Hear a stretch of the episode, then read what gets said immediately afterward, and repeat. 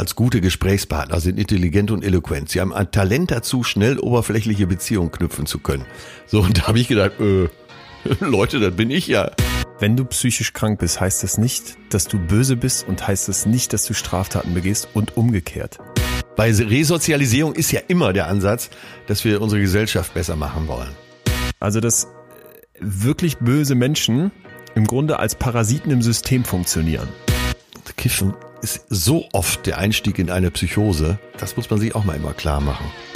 Für mich so eine der bösesten Taten, die ich mir vorstellen könnte, wäre eine Vergewaltigung. Betreutes Fühlen. Der Podcast mit Atze Schröder und Leon Windscheid.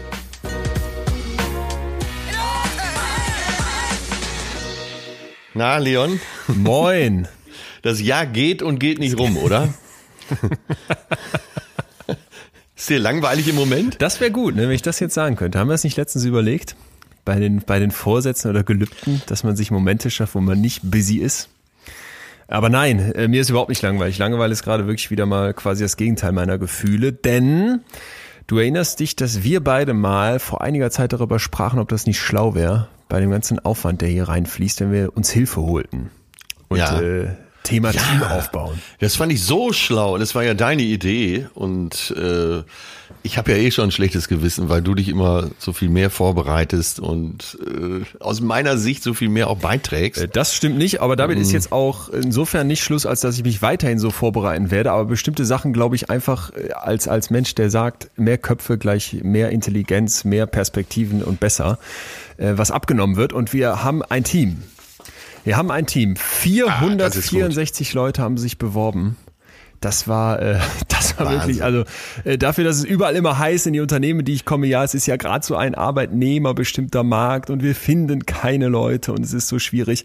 Ähm, habt ihr uns da draußen mal eben das Gegenteil äh, bewiesen? Hammergeil. Also ich, ich bin so, so, so, so dankbar und äh, so schrecklich war es aber auch dann 459 Leuten abzusagen. Fünf sind es am Ende geworden. Und ähm, ja, Absagen ist nicht so schlimm wie jemand entlassen, aber es ist auch wirklich schlimm, weil man merkt schon im, im Bewerbungs-, äh, im Anschreiben ist echt, da ist Mühe reingeflossen, ne? Dann liest man die Lebensläufe und erinnert sich ja auch selber, wenn man sich mal irgendwo beworben hat, Ja. wie sehr man dann darauf hofft, dass das klappt. Und deswegen, ähm, ja, das, das war dann unschön. Du stellst aber nicht fünf Leute ein. Doch. Nicht nur hierfür. Es gibt noch mehr zu tun. Ach so, okay. Also fünf Leute betreutes Fühlen, das wäre ein bisschen übertrieben. Nein, Quatsch. Es gibt noch drumherum einiges, was gerade in der Pipeline ist bei mir und ich suche halt Köpfe, die mir, die mir dabei helfen. Die sind gefunden. Ja. Ah, verstehe. Sonst hätten wir ja eine Klinik eröffnen müssen. Ich hatte Ab mir, jetzt ich hatte Kassenschein. mir so vor meinem geistigen Auge schon vorgestellt, wie der Kittel, der weiße Kittel, den ich trage bei dieser ganzen Sache, wie der geschnitten sein muss und so. Wobei das wäre so geil. Wir hätten so ein, lass uns das mal ausmalen. Wir hätten am Aasee so eine, so eine freistehende Villa mit bodentiefen Fenstern, viel Glas, kubisch gebaut. Ganz wenig, ganz wenig Leute. Licht durchflutet, durchflutet aber weiche Ja, Farben. und dann rollst du jeden Morgen einmal rein, verteilst deine Gläser mit lauwarmer Butter. Wie hieß das nochmal? Ayurveda G oder so? Nee. G, ja, G, du liest Ja. richtig, ja. Und äh, ich glaube, ich müsste gar nicht kommen. Oder es müsste G. wahrscheinlich sowieso kein Ja. anderer kommen. Du würdest das wahrscheinlich je nach Gruppengröße der Patientenzahl alleine gerockt bekommen. Ja, ich finde es so interessant, da ruft dich irgend so ein prominenter, äh, naja, etwaiger Patient, sagen wir mal so, ein Kandidat ruft dich an und du sagst, fahren Sie da schon mal hin, der Herr Schröder kümmert sich um Sie. Und dann wird gefragt, ja, wie, wie erkenne ich den Schröder denn? Ja, der hat einen rosa Kittel an. Und der schreibt auf beide Teile der AU, was sie haben. Aber der schreibt nur schöne Sachen auf, wie ich den kenne. Mann, das wäre echt was. Rom, romantische Melancholie. Ja, genau, Ja. genau. Ich habe noch eine, naja, eine Januaraufgabe für dich, sagen wir mal. Bitte. Weil äh, manchmal ist es ja doch ungemütlich und ähm, ja, die Gefühle schwanken gerade. Äh, ein Liebesfilm, ich habe einen Liebesfilm wieder für dich. Letztes Jahr war ja die große Aufgabe tatsächlich Liebe und äh, jetzt möchte ich dich nötigen, den Film PS Ich liebe dich zu schauen. Nee, nein, nein, nein. Die Dinge haben Grenzen. Nein. Ja, sagen wir bereit für Kitsch, Pathos und okay. Zuckerguss. Gut. So, und bevor es jetzt mit der Folge aber so richtig losgeht, sage ich mal, und ich darf schon mal ankündigen, dass wir heute einen hochspannenden Gast haben, der uns vom Bösen im Menschen aus erster Reihe erzählen kann und von PsychopathInnen berichten wird. Also es wird wirklich krass. Möchten wir euch kurz unseren Werbepartner vorstellen, der die Folge heute möglich macht. So, Leon, weißt du, was Readly ist? Yes. Und zwar, weil ich äh, tatsächlich Fan bin. Hm. Aber erzähl mal bitte allen, die es noch nicht wissen, was die können. Also es ist eine App, so viel kann man schon mal vorneweg sagen. Und du kannst bei Readly 5000 Magazine, du hast richtig gehört, 5000 Zeitschriften unbegrenzt jederzeit und überall lesen. Und das ist jetzt nicht einfach irgendwas, sondern da gibt es wirklich National Geographic, da gibt es zum Beispiel meinen Favoriten in dem Portfolio Gehirn und Geist von Spektrum. Spektrum finde ich überhaupt ganz gut. Die haben auch wirklich gut recherchierte Artikel und da kriegst du im Prinzip das gesamte Repertoire von Spektrum, äh, wo, wo Psychologie so aufbereitet wird, dass du die auch als Laie gut verstehen kannst, eben als Magazin. Also du kriegst echt das originale Magazin, wovon alleine schon das Einzelabo wahrscheinlich teurer wäre als die 9,99 Euro pro Monat, ja, die Readly kostet. Ja? Time Magazine haben ja. die, Rolling Stones, Women's Health und so weiter. Also äh, wirklich fette Sachen. Ja, oder für mich als Hobbypsychologen, äh, Psychologie heute. Stimmt. Habe ich tatsächlich im Abo, kann ich mir dann ja sparen. Genau. Ist da mit drin. Äh, also ich habe ja die Bandbreite. Bei mir geht's ja bis zur Sportbild, weil Fußball können die wirklich gut. Mir scheint das Angebot sehr, sehr, sehr gut Was zu sein. Was ich noch ziemlich attraktiv finde, ist, dass man jeden Monat kündigen kann. Das geht ja längst nicht bei allen Zeitschriften, die man gerne hätte. Also es gibt überhaupt keine, keine Abo-Falle. Was noch überragend ist, dass man auch einen Familienaccount haben kann mit bis zu fünf Profilen. Und dass man auch herunterladen und offline lesen kann. Also eigentlich ist das, äh, wenn man jetzt noch die Umweltaspekte da hinzunimmt, dass eben das Magazin nicht gedruckt werden muss, sondern man das digital lesen kann, äh, wirklich der Kracher. Und jetzt kommt's, wir haben für euch was rausgeholt und zwar die ersten zwei Monate statt 9,99 Euro für nur 1,99 Dafür müsstet ihr einfach auf de.readly.com slash betreutes Fühlen mit echtem Ü de.readly.com slash betreutes Fühlen und dann kriegt ihr die ersten zwei Monate für 1,99. Wie gesagt, man kann immer kündigen. Wir packen den Link für euch auch nochmal in die Podcast-Description. Aber das, das ist es. Bist du denn, bist du denn so ein Magazineleser, Zeitschriftenleser? Naja, gerade im Winterhalbjahr, Wintertime gleich Readly Time. Die Zeitschrift Segeln ist dabei. Du findest wirklich zu jeder Sportart ein Fachmagazin. Das ist schon geil. Und du kannst es einfach vom Sofa aus machen. Und ich finde gerade jetzt, in, die, in dieser Zeit, in diesem wahnsinnigen, wahnsinnigen Moment, in dem wir uns irgendwie gerade befinden, ist, ist so wertvoll zu sagen, ich setze mich hin und ich lese. Und vielleicht für alle, die ähm, wie ich sich so auch in dem Bereich Recherche, Themen, aber auch als Unternehmer, Unternehmerin umtun, das ist eigentlich auch perfekt als Firma. Und deswegen haben wir jetzt auch ein Readly-Abo für unser Rechercheteam, wo man einfach sagen kann, ey, wir haben einfach mal alle Zeitschriften nochmal im Überblick, falls man irgendwie was nachgucken möchte, für 9,99 Euro normalerweise und 1,99 Euro. Mit unserer Aktion würde ich sagen, kann man nichts falsch machen. Deswegen Leute, checkt Readly de.readly.com slash betreutes Fühlen spart da noch zusätzlich. Wir würden uns freuen und danken recht herzlich, dass Readly diese Folge möglich macht. Ich wollte aber noch was reinschmeißen, habe ich eben vergessen dir zu sagen. Und zwar habe ich vor einiger Zeit mal mit Professor Philip Levens gesprochen. Das ist so der, der Typ im Bereich Assessment Center und Personalauswahl von der Singapore Management University. Und weil, weil ja. wir gerade eben über Bewerbungen und Bewerbungsgespräche, die danach ja auch stattfanden, gesprochen haben. Und der hat mir Folgendes erzählt, da würde mich deine Meinung zu interessieren. Die haben sich Assessment Center angeguckt, die entweder 30 Minuten oder drei Minuten gedauert haben. Und haben festgestellt, dass vor allem sehr, ja. sehr erfahrene Interviewer, Jobinterviewer sagen, wie auch ich persönlich es sage, nach drei Minuten haben wir einen validen Eindruck der Person. Also auch wenn das Gespräch länger ist, äh, wird beziehungsweise du kannst in drei Minuten Gespräch das rausfinden, was dann auch ein 30-minütiges Assessment Center bestätigt. Und die nennen das Speed Assessments und schlagen vor, statt 30-minütiger Gespräche sollte man 10 mal drei Minuten am besten mit verschiedenen Leuten in verschiedenen Situationen machen, also mit verschiedenen Interviewern, damit du am Ende eine ja möglichst möglichst treffsichere Entscheidung triffst. Und das fand ich interessant, weil ich auch das Gefühl hatte, man hat doch sofort diesen ersten Eindruck und egal wie sehr du dich schulst, du kriegst das nicht weg und das wirkt und am Ende würde ich mir auch persönlich zutrauen, da gar nicht so falsch zu liegen. Meinst du, das geht oder ist das ist jetzt irgendwie wieder so eine verkopfte Studie, die Quatsch ist? Äh, wir hatten das Thema hier schon mal zumindest touchiert und da hieß es ja sogar, dass es Millisekunden dauert, äh, ob man jemanden sympathisch oder unsympathisch findet. Dazu kommt natürlich noch eine fachliche Kompetenz, aber naja, kann man sich schon, schon ne? vorstellen. Ne? Vor allem, man wird ja, man wird ja auch nicht vorgespannt. Ähm, du fährst irgendwo hin und irgendeiner sagt dir so vielleicht sogar im Nebensatz, oh, schwieriger Typ. Du gehst ja sofort vorgespannt in so ein Gespräch. Ah, ja, stimmt. Rein, ne? Weiß, was du meinst. Und es kann lange dauern, bis du wieder vom Gegenteil überzeugt wirst. Naja, aber du hast ja jetzt eben eine Studie dazu vorliegen. Ja, ja, nun, nun du weißt, ich bin immer mit einer Studie reicht mir eigentlich nicht aus und da sind die ganz am Anfang, aber ich fand so die Idee interessant, dass über diesen ersten Eindruck, was jetzt sympathisch oder unsympathisch betrifft, hinaus man auch noch zeigen kann, selbst ein durchgeführtes komplettes Assessment Center ist dann nicht unbedingt viel besser als diese drei Minuten, beziehungsweise am besten mehrmals drei Minuten mit verschiedenen Ratern. Ja.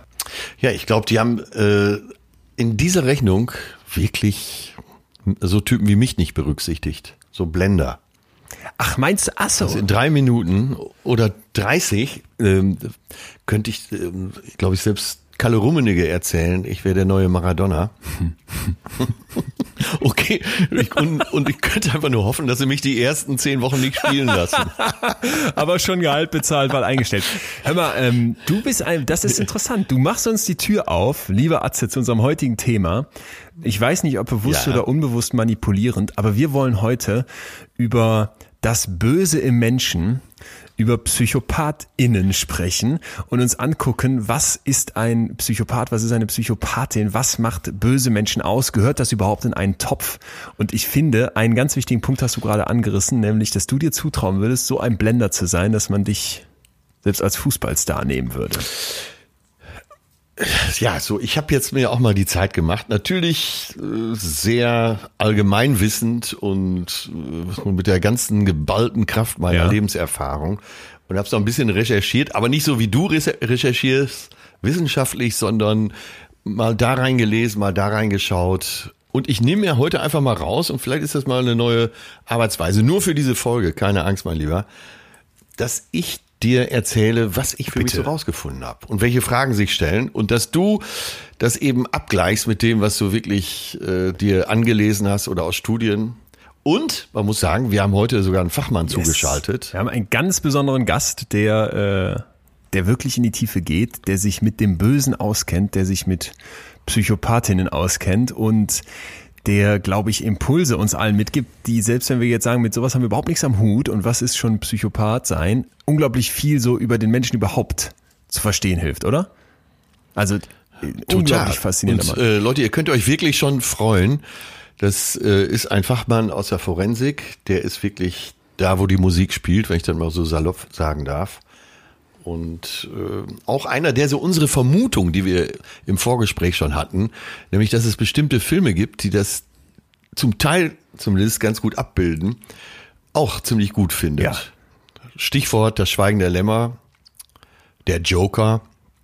Und ich glaube schon, ihr wisst, in welche Richtung das ja. gehen kann. Also das, äh, das Gespräch, das haben wir im Vorfeld geführt, das hat mich noch nächtelang beschäftigt. Vor allem, weil der, äh, finde ich, auch so an ganz vielen Stellen bestätigt, was wir vielleicht glauben, aber an ganz vielen anderen Stellen das komplett über Bord wirft, oder? Also für mich war immer wieder so, dass ich dachte, okay, ja. krass, so noch nicht gesehen, weil der Mann begutachtet wirkliche wirklich, wirklich Menschen, die die schwersten Verbrechen begangen haben in den größten Gerichtsprozessen. Das heißt, wir bekommen heute so ein bisschen den Mix aus Psychologie, Atzes Lebensweisheit im rosa Kittel und Crime, True Crime. Und ich würde sagen, dass ähm, ja, das verspricht, verspricht einiges. Aber jetzt hau bitte raus. Was hast du denn gefunden? Erzähl mal los. Was heißt das? Psychopath, böse? Ich fange mal so ganz allgemein an. Und zwar ähm, wissen wir alle, dass, jetzt habe ich schon zwei Filme genannt, aber wenn wir jetzt nachdenken würden, kämen wir auch noch auf noch viel mehr Titel. Dann weiß man, dass Bücher oder auch Podcasts zum Thema äh, psychische Kriminalität, um das mal so mit dem Oberbegriff mhm. zu betiteln, sehr, sehr gefragt sind. Das fasziniert uns, das Böse fasziniert uns. Und jeder von uns kennt auch, man sitzt irgendwo beim Abendessen, man ist auf einer Geburtstagsparty, äh, zu Zeiten, als die Restaurants geöffnet hatten, sitzt man zusammen. Und ruckzuck wird jemand als Psychopath, so fast jo, im jo. Nebensatz bezeichnet. Ach der, du, das ist ein Psychopath, das kann ich dir so schon sagen. Und da habe ich gedacht, ja. Wo ist denn eigentlich die Abgrenzung? Was ist eine, was ist eine Psychopathie? Äh, ist das ein feststehender Begriff in der Psychologie? Und äh, naja, was ich rausgefunden habe, es ist auf jeden Fall schon mal eher so ein Oberbegriff. Mhm. Und jetzt keine Definition im pathologischen Sinne. Habe ich da Absolut. recht? Das ist ganz wichtig. Es gab auch eine Hörerin, die uns dazu geschrieben hat, die hat gefragt, vielleicht könnt ihr mal auf die Unterscheidung von Psychopathen und Narzissten eingehen. Ja. Und du hast ja eben schon von Ganz diesem genau. Blenden gesprochen und diesem sich nach außen toll darstellen und die Anerkennung bekommen. Das äh, machen Psychopathen durchaus. Aber ein ganz, ganz wichtiger Punkt ist eben, dass wir bei der narzisstischen Persönlichkeitsstörung wirklich von einer Störung nach klaren Kriterien aus unserer Bibel, dem DSM, sprechen. Ne? Also dieses Buch, wo wir dicke, dicke Buch, wo die ganzen psychischen Störungen aufgelistet werden. Anders äh, beim Psychopathen sein. Ich weiß gar nicht, was, wie man das benennen soll. Denn das ist keine psychische Störung. Ja. Und trotzdem äh, gibt's ja so ein paar Auffälligkeiten von Leuten, die eben vielleicht sogar unter den Oberbegriff Ja. fallen. Und ich habe mir mal eine Liste gemacht und die ist wissenschaftlich absolut nicht belastbar, Okay, aber das ist das. ja, was ich heute mal raushauen möchte und dann eben von den beiden Fachmännern, einmal von dir und einmal von dem großen Du, Forensiker. äh, bitte ganz kurz, darf ich dazu sagen, Ähm. dass ich hier heute auch in voller Demut sitze? Denn ich sehe meinen Part eigentlich immer darin, Ja. äh, viel zusammenzutragen, so aufzubereiten, dass wir da alle mitkommen. Aber die echten Fachleute, das sind natürlich solche wie der Professor, den wir heute als Gast haben werden. Und äh, ich finde das ganz wertvoll, mit denen in die Tiefe einsteigen zu dürfen. Deswegen lass uns, uns beide hier mal mehr auf einer, auf einer Sicht, auf einer Stufe gerade zum Thema Psychopathen bitte betrachten. Gut, gefällt mir gut. Was ich direkt gefunden habe, so als Einstieg und äh, die Liste, die ich hier habe, äh, mir selber zusammengestellt habe, da sind Punkte dabei, wo jeder von uns sagen könnte, naja, davon habe ich auch ein bisschen in mir. Okay. Äh, so, so allgemein sagt man, Psychopathen gelten als gute Gesprächspartner, sind intelligent und eloquent. Sie haben ein Talent dazu, schnell oberflächliche Beziehungen knüpfen zu können. So, und da habe ich gedacht, äh, Leute, das bin ich ja. Die Klinik am Aasee wird geleitet vom Psychopathen im rosa Kittel. Ja, kenne ich Ja. aber auch. Ja, aber jeder hat ja auch auch von der äh, von toxischen Beziehungen, als wir darüber gesprochen haben. äh, Selbst wenn wir über bipolare äh, Störungen reden, dann ist ja immer sind ja immer Punkte dabei, wo man sagt, hm, das habe ich Das ist aber auch. Spannende. Das ist das Spannende an Oder äh, Psychopathen zeigen sich oft zeigen oft manipuliertes Verhalten. Naja, und äh, darf ich mal in meine, wie gesagt, nicht wissenschaftliche Bitte, bitte, Liste einsteigen? So, erstens, Psychopathen sind nicht auf den Mund gefallen. Das bin ich. Ihr Charme wirkt fast immer sehr selbstsicher. Wieder ich. Ihre Komplimente sind niemals schüchtern, sondern meist eher direkt. okay, brauchen wir gar nicht so kommentieren. Ja. Zweitens, äh, dass ihr Selbstwertgefühl scheint riesengroß zu sein. Sie verfügen über ein hohes Selbstvertrauen und wirken dann mit überwiegend großspurig und arrogant. Ja. Äh, Ist das immer noch alles auf dich zutreffend oder sagst du es einfach nicht mehr dazu? Äh, nee, okay. nee, nee, das ist jetzt Ja. Dieter Bohlen. Äh, wobei ich den nie als Psychopath bezeichnen würde.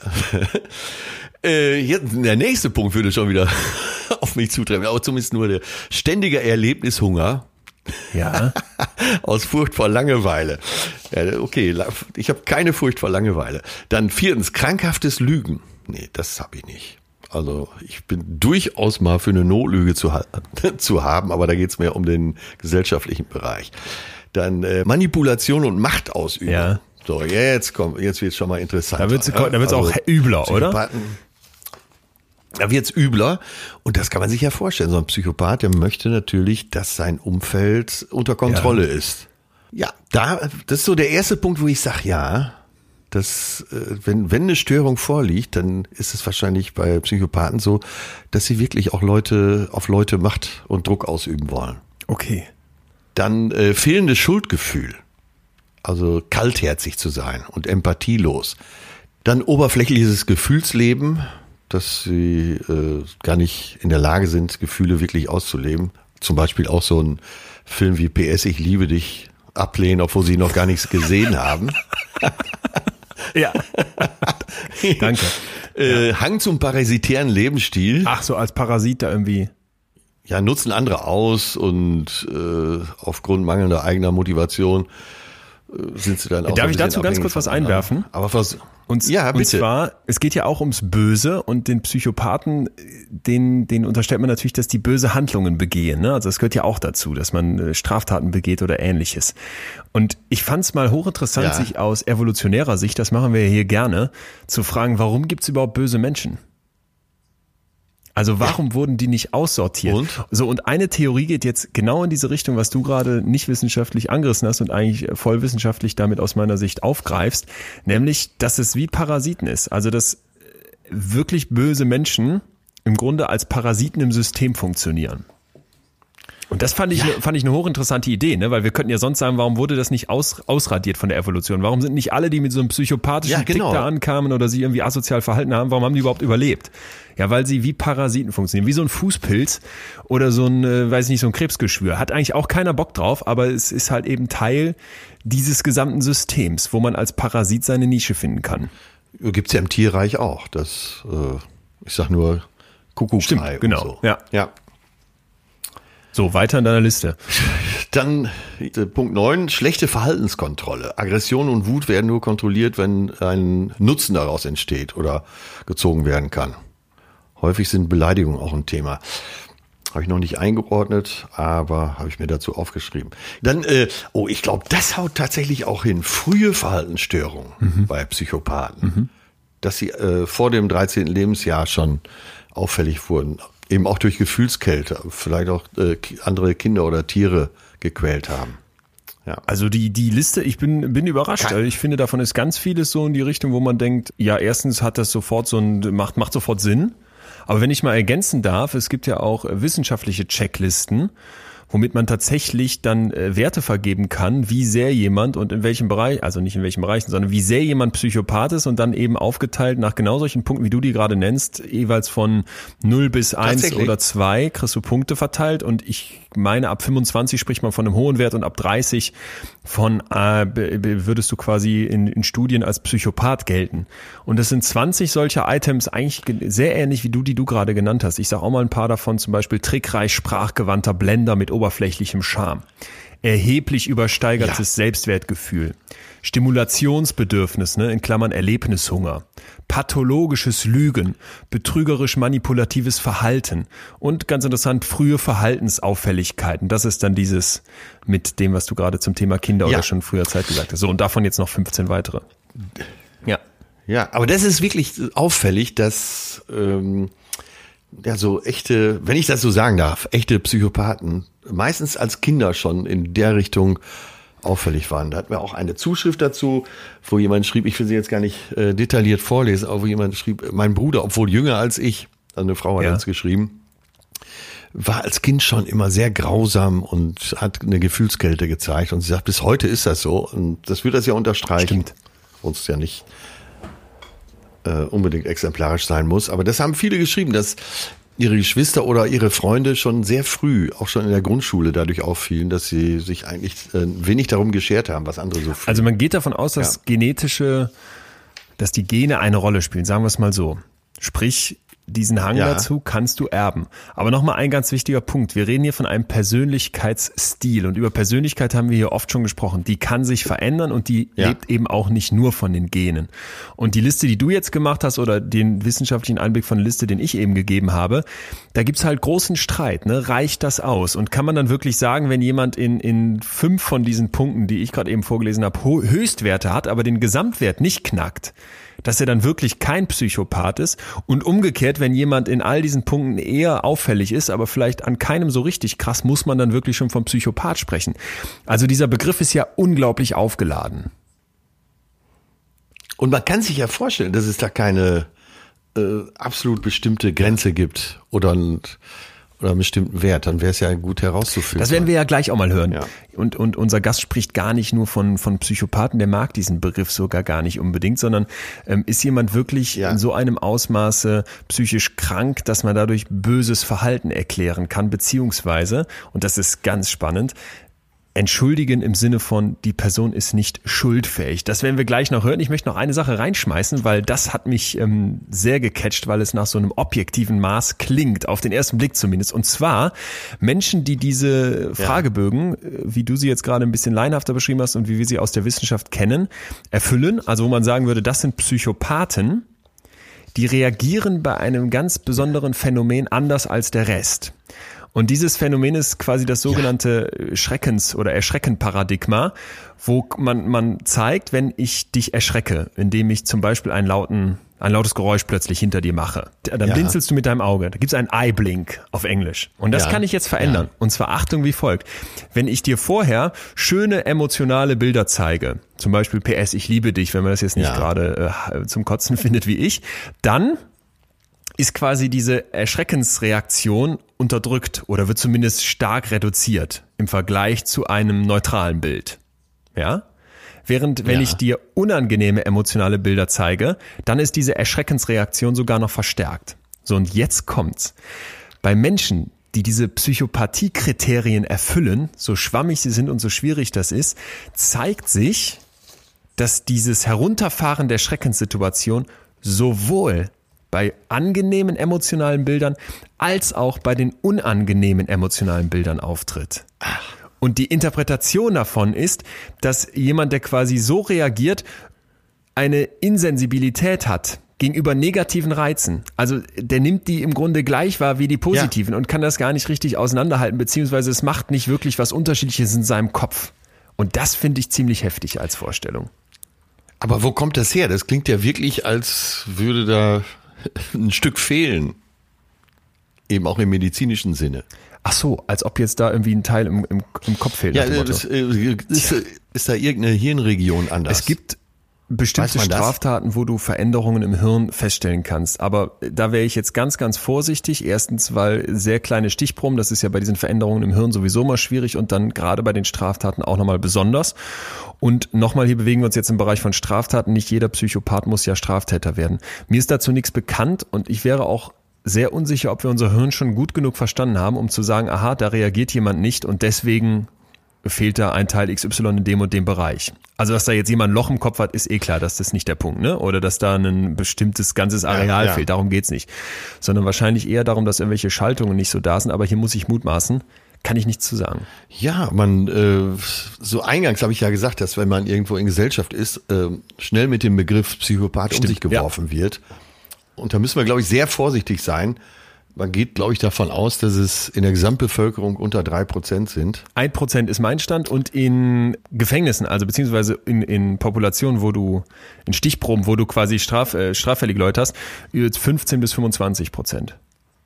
Aber äh, ja. sehr, sehr schwierig genau festzulegen. Das werden wir gleich hören. Du, bevor wir jetzt äh, unseren Gast dazu holen, habe ich noch so ein paar, naja, wie soll ich sagen, fiese Fragen für dich vorbereitet, weil wir wollen ja nicht nur das Thema Psychopathen beleuchten, sondern auch gut. böse. Das Böse im Menschen. Hast du ja. mal einen wirklich bösen Menschen kennengelernt? Äh, oh Gott, ja, du, aber du meinst jetzt nicht in Verbindung mit einer Straftat. Sondern so, dass du sagen würdest, boah, das ist wirklich das ist ein böser Mensch, den du als böse bezeichnen würdest. Und ich habe selber lange drauf rumgekaut auf der Frage, weil ich finde ähm, die so ähm, interessant. Doch, würde ich schon sagen. Ja? Würde ich schon sagen. Was ja. kannst du ein bisschen dazu sagen? Äh, auf den treffen einfach viele Punkte zu, die ich eben mhm. vorgelesen mhm. habe. Und ich würde ihn jetzt nicht als Psychopathen betiteln, weil er in der Richtung nichts gemacht hat, aber wirklich gewissenlos, notorischer Lügner. Ja, und diese Empathie stellte ich dann immer wieder fest, absolut keine Empathie. Okay. Und dann stehst du manchmal vor so einem Rätsel, weil das hat ja auch eine Faszination, weil so, man kann so Dinge nicht immer direkt einordnen. Und ja, habe ich schon kennengelernt. Ich will da weiter gar nicht drauf eingehen. Mir läuft's gerade eiskalten äh, Rücken Ich habe das, glaube ich, noch nicht gehabt und ich frage mich als Psychologe, ob das nicht auch was Spannendes hätte. Oder? Total. Wir eingangs auch drüber gesprochen. Warum ist dieses Thema so spannend? Warum äh, hat man damals im Kinosessel oder jetzt zu Hause gesessen, das Schweigen der Lämmer ja. noch mal gesehen und sich trotzdem zwischendurch mal wieder ja. festgekrallt? Das Böse, das richtig Böse, hat ja auch eine Faszination. Okay, nächste Frage. Ob Adolf Hitler ein Psychopath war oder ein Böser? Das, äh, wir werden uns hier gleich äh, dem Ganzen wirklich nähern und äh, finde ich auch auf so eine Frage, auch wenn die jetzt ein bisschen weit entfernt ist, trotzdem äh, erste Eindrücke bekommen. Weil wir gleich die, die bösesten ja. Menschen, die man sich vorstellen kann, kennenlernen werden durch unseren Gast, durch die Gutachten, die der geschrieben hat und finde ich einen ganz neuen Blick darauf bekommen.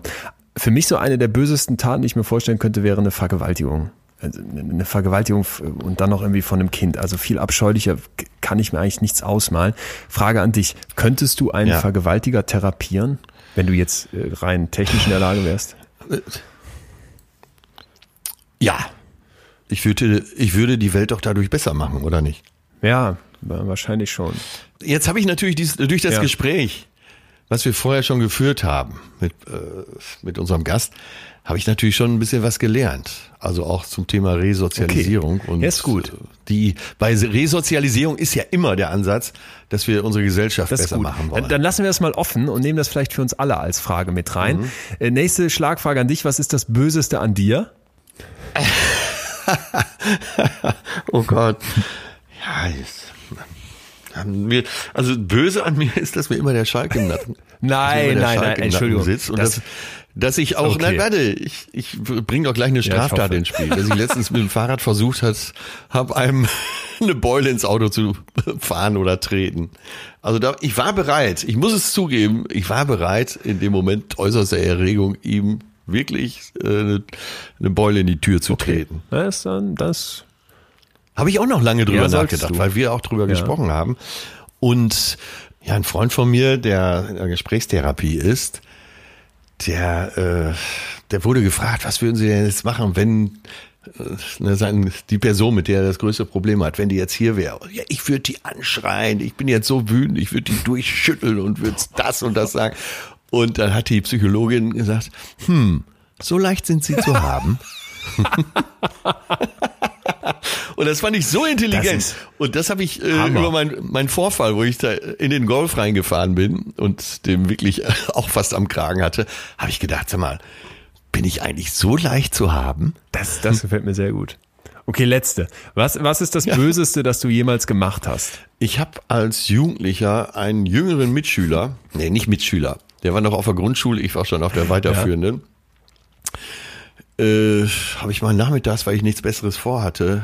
Ich kannte den nicht besonders gut oder lief da halt so her. Achtung, jetzt wird's wirklich böse. Ich kann mich auch wirklich nur entschuldigen und kann nur hoffen, dass ich jetzt nicht noch festgenommen werde, aber es ist ja schon über 30 Jahre her. Ich habe den mitgenommen, habe gesagt, pass auf, ich zeige dir mal was Schönes und habe den dann in so einen Schuppen gesperrt und den Schuppen abgeschlossen. Und bist auch echt gegangen? Ja, Wie lange saß er da drin? Äh, weiß ich nicht, ich habe keinerlei, ich habe tatsächlich am nächsten Tag nachgeschaut, ob der noch da drin sitzt, äh, weil ich hatte natürlich Das Gewissensbisse war nett, gekriegt. nach aber 24 Ja. Stunden. die, die Nummer ging, ging auf jeden Fall gut. Ich habe den Schuppen auch nicht angezündet. Nee, okay, dann. Okay. Ja. Und, und bei dir?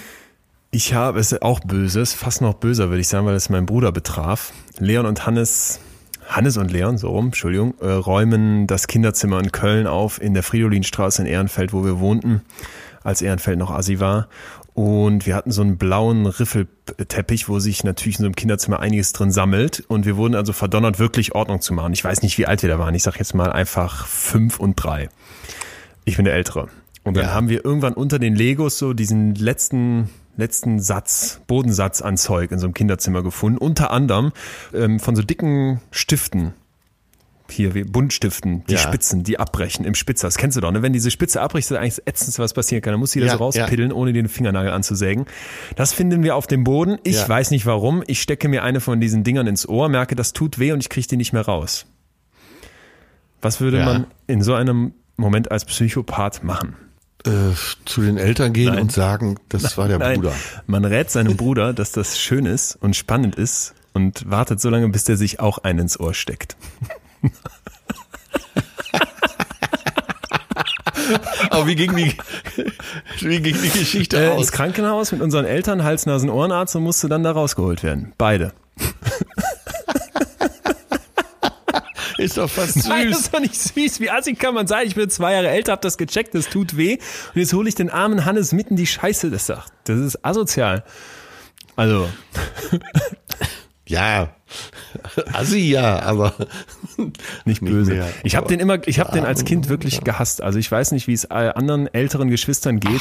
Doch, als mir diese Aufmerksamkeit genommen wurde, meine Eltern haben all diese Sprüche notiert, die ich abgefeuert habe. Der soll im Keller in einem Putzeimer schlafen. Ich habe meiner Mutter Geschichten erzählt, wo ein Bagger plötzlich keine Mutter mehr hatte, also so metaphorisch. Ich habe den in einen Pool Ja. gelockt in Ita im Italienurlaub, der leer war. Und dann bin ich, weil ich größer war, mit dem Stuhl wieder rausgeklettert und habe den in diesem Pool gelassen. Also die Liste ist lang. Das war diabolisch. Das war böse. Ja, wisst, Ey, vielleicht behandeln wir hier das nochmal, ältere und jüngere Geschwister. Aber die Älteren sind ja immer erstmal geschockt, wenn der Zweite kommt, weil sie ja bis so. dahin denken, meine Mama, mein Papa. Ja, und wenn der nächste, ich kann mir schon vorstellen, dass das für Kinder ein Schock ist, dass dann noch, plötzlich noch also jemand meinst ist. du, das wäre ähm, nicht wirklich böse, sondern noch gerade normal? So gerade normal. Okay. Ja. Was ist also wirklich böse? Was macht äh, PsychopathInnen aus? Wir wollen ja hier gendern und ähm, das gilt auch dabei, wobei man noch dazu sagen darf, es sind deutlich mehr Männer grundsätzlich in der Forensik. Unser Gast heute ist Professor Dr. Dieter Seifert.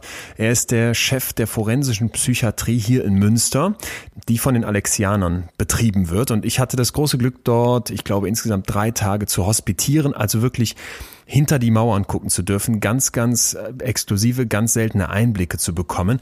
Wichtig ist zu wissen, dass wir uns in der forensischen Psychiatrie befinden. Die wird auch Maßregelvollzug genannt. Und hier landen Menschen, die schwerste Straftaten begangen haben und aufgrund einer psychischen Krankheit als schuldunfähig gelten. Ich mache es jetzt mal ganz extrem. Ne? Wir wollen ja hier immer gucken, dass wir es ein bisschen rauskitzeln. Stellen wir uns vor, ich bringe meine Frau um und habe danach so eine schwere psychische Störung, die mir attestiert wird, dass ich durch das Gutachten nicht ins Gefängnis komme, sondern in die forensische Psychiatrie zu Dieter Seifert. Und dann bin ich kein Gefangener, sondern ein Patient in einem Krankenhaus. Und der Staat setzt jetzt alles daran, mir zu helfen, um, um mich zu heilen. Es geht also überhaupt nicht mehr um Strafe. Und für alle, die jetzt schon wieder zu Hause mit der Faust auf den Tisch hauen und sagen, ja, heute sind doch alle schuldunfähig oder schuldvermindert. Das wird behandelt. Hört euch das mal an. Herr Seifert, wenn man bei Ihnen am Gelände vorfährt, dann hat man schon das Gefühl, man steht vorm Knast. Ja, das ist so, weil es gibt Vorgaben. Eine forensische Klinik muss genauso hoch gesichert sein wie eine Justizvollzugsanstalt mit einer 5,50 Meter hohen Mauer oder ein Zaun, einen hochgesicherten Tor und Kameraausrüstung etc. Wir haben versucht, das Ganze etwas mehr aus der therapeutischen Atmosphäre zu verändern, haben einen Wall davor gebaut, der bepflanzt ist, sodass eben dieser martialisch aussehende Zaun doch ein bisschen in den Hintergrund rückt. Der ist ja wirklich krass. Ich war mehrere Tage, ich glaube zwei oder drei schon bei Ihnen, habe äh, hospitiert, nenne ich das mal. Das äh, ist heftig. Also mit Stacheldraht obendrauf, Kameras, das Tor ist auch wirklich, das ringt einem schon ganz schön Respekt ab. Mal so rein von den, von den Fakten her, was unterscheidet Sie jetzt so vom Aufbau von einem Knast? Also erst einmal äh, haben wir kein Sicherheitspersonal. Es ist eine therapeutische Grundhaltung. Äh, so gehen wir an die Patienten heran. So ist auch unsere gesetzlich vorgeschriebene Aufgabe zu sichern, aber auch durch Therapie soweit eine Veränderung bei den Patienten herbeizuführen, dass sie nicht mehr gefährlich sind und auch entlassen werden können. Das ist tatsächlich unsere gesetzlich vorgeschriebene Aufgabe. Wir haben beispielsweise auch keine Waffen, anders als in jeder Justizvollzugsanstalt und äh, sind sehr darauf erpicht, dass wir diese Atmosphäre, diese therapeutische Atmosphäre hinbekommen, weil das wohl der größte Faktor ist, was bei der Therapie wirkt. Herr Seifert, darf ich nochmal dazwischen fragen? Wenn Sie sagen, wir haben keine Wachen da äh, und so weiter, also so, so ganz profan gefragt, gibt's denn da mehr äh, Flüchtende, mehr Ausbrüche? Nein, wir haben überhaupt keine Ausbrüche. Äh, und zwar, das hängt damit zusammen, dass wir, äh, wenn Patienten zu uns kommen, gehen wir davon aus, dass sie gefährlich sind, sonst wären sie nicht im Maßregelverzug. Das ist ja per Urteil an einem Landgerichtsebene auch so festgestellt worden. Das heißt, wenn die Patienten zu uns kommen, sind sie erst in dem gesicherten Bereich und durch therapeutische Zuwendung, therapeutische Arbeit schauen wir, inwieweit sich die Gefährlichkeit nach und nach vermindert. Das ist bei fast allen Patienten der Fall. Nur eine ganz kleine Gruppe ist wahrscheinlich sehr schwer zu entlassen. Man hat versucht, das wissenschaftlich mal herauszufinden. Äh, das ist ausgesprochen schwierig, weil die mittlere Verweildauer nun mal bei derzeit acht bis zehn Jahren liegt, aber es immer noch einige Patienten gibt, die 30 Jahre oder länger im Maßregelverzug verweilen. 30 Jahre. Äh, was muss ich gemacht haben, um 30 Jahre bei Ihnen zu sein? Das ist schon eine äh, sehr interessante Frage, weil es hängt tatsächlich nicht in erster Linie von der Schwere der Straftat ab. Wir wissen beispielsweise, der Großteil der Patienten im Maßregelverzug leidet an einer schizophrenen Psychose, sind etwa 50, 60 Prozent. Und von denen wiederum haben etwa die Hälfte Tötungsdelikte gemacht aus der akuten Psychose, der akuten psychiatrischen Erkrankung heraus. Da ist also ein ursächlicher Zusammenhang zwischen psychischer Erkrankung und Straftat. Und gerade diese Gruppe lässt sich sehr gut behandeln. Und die Rückfallgefahr, gerade bei schizophrenen Patienten, ist ausgesprochen gering, so dass man nur in wirklich seltenen Fällen erneute schwerwiegende Straftaten findet. Okay, da war jetzt äh, ganz viel drin. Versuchen wir es mal ein bisschen zu zerlegen. Ganz praktisch, eine Geschichte vielleicht. Jemand, der genau das macht, was Sie gerade beschrieben haben. Tötungsdelikt raus aus einer schizophrenen Psychose. Was macht er? Wo, wo geht er hin? Wo steht er morgens auf? Was ist er für ein Typ? Ähm, erst einmal, was ganz wichtig ist, ähm, die Psychose muss zum Zeitpunkt der Tat vorgelegen haben. Ja, also äh, es muss schon so sein, dass man in der Gerichtsverhandlung, da geben sich natürlich Gutachter und alle Gerichtsbeteiligten viel Mühe zu erkennen, unter welchen Umständen die Straftat passiert ist. Und wenn sehr deutlich ist, da liegt eine psychische Erkrankung vor, dann kommt es zu einer Einweisung in den Maßregelvollzug, die ja primär anders als im Regelvollzug erstmal zeitlich unbefristet ist, was für Patienten schon eine äh, schwierige Situation ist, denn sie wissen nicht, wann sie wieder rauskommen. Also ich bringe wen um und normalerweise weiß ich jetzt im Knast, ich komme nach wie vielen Jahren? Ja, wenn das lebenslänglich ist, äh, kann das lebenslänglich sein, aber im Schnitt verweilen lebenslänglich äh, gut 20 Jahre im Vollzug und man kann frühestens nach 15 Jahren so einen Antrag stellen, dass man vorzeitig sozusagen auf Bewährung entlassen wird. Ich habe einen Zeithorizont, 15 Jahre. Wenn ich jetzt bei Ihnen reinkomme und ich habe meine Frau in der Psychose erschlagen raus aus einer Schizophrenie, dann könnte es sein, dass ich nach einem Jahr wieder draußen bin. Es könnte aber auch sein, dass ich nach 40 Jahren noch nicht draußen bin. Ich weiß es nicht. Genau, das ist ganz schwierig. Das hängt natürlich vom Verlauf der Erkrankung ab. Also viele Psychosen aus dem schizophrenen Formkreis lassen sich gut behandeln durch in erster Linie medikamentöse Therapie, aber auch sonstigen therapeutischen Verfahren, Psychotherapie etc. Und dann haben sie eine gute Chance, wenn die Krankheit gut zu behandeln ist, dass jemand nach drei, vier, fünf Jahren dann äh, ge weitergehend gelockert werden kann, als Langzeitbeurlaubungspatient aus der Klinik kommt und dann eventuell von den Gerichten auch eine Entlassung ausgesprochen wird. Aber das unterscheidet uns grundsätzlich vom Regelvollzug. Jeder Patient, der aus der Maßregelklinik entlassen wird, der bekommt auch eine Nachsorge. Das heißt, man bemüht sich auch, dass die Patienten in der Allgemeinheit oder in die Allgemeinheit wieder eingegliedert werden. Bemühen heißt natürlich auch Kontrolle und man sieht dann, wenn es dem schlecht geht, dass man ihn eventuell wieder zurückholt oder in eine andere Klinik bringt.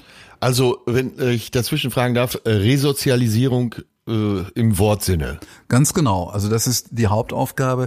Und wir haben die Situation, dass, also wenn, wenn man mal schaut über Untersuchungen, die über 15 Jahre gehen, über Patienten, die aus dem Maßregelverzug entlassen wurden, haben wir eine Anzahl von schwerwiegenden Rückfällen bei etwa 10 bis 15 Prozent. Das sagen alle Untersuchungen. Mhm. Und das liegt im Regelvollzug wesentlich höher, zwischen 40 und 60 Prozent.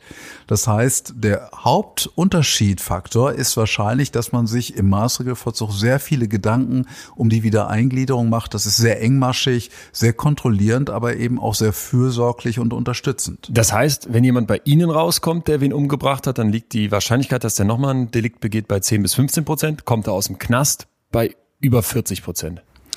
Zumindest für schwerwiegende Delikte. Ja, für kleinere Delikte äh, ist die Rückfallwahrscheinlichkeit liegt etwa bei 35 Prozent. Aber diese kleineren Delikte, glaube ich, das beunruhigt die Bevölkerung und auch die Politiker nicht. Wenn es um fünfmal Schwarzfahren auf der U-Bahn oder äh, geht, ja. ist das wahrscheinlich nicht so entscheidend. Wie ist, wie würden Sie die Atmosphäre beschreiben in Ihrem, in der Einrichtung?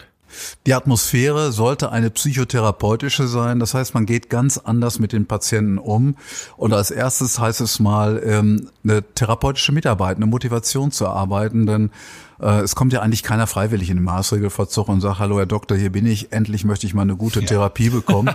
also müssen wir mit Ihnen sehr aktiv arbeiten, die Motivation herauskitzeln das geht über eine Beziehung, eine engmaschige Beziehung zwischen Therapeut und Patient. Das ist mühsam, das ist viel Arbeit für die Therapeuten, wobei es nicht allein die Therapeuten sind, die ähm, die Arbeit machen, sondern das geht auch mit einem sogenannten Bezugspflegesystem. Wir arbeiten als Team zusammen, also der Ergotherapeut, der Sporttherapeut, der Seelsorger, die Psychologin oder alle zusammen kümmern sich um die Therapie und machen versuchen für jeden Patienten ein individuelles Therapieprogramm zu erarbeiten.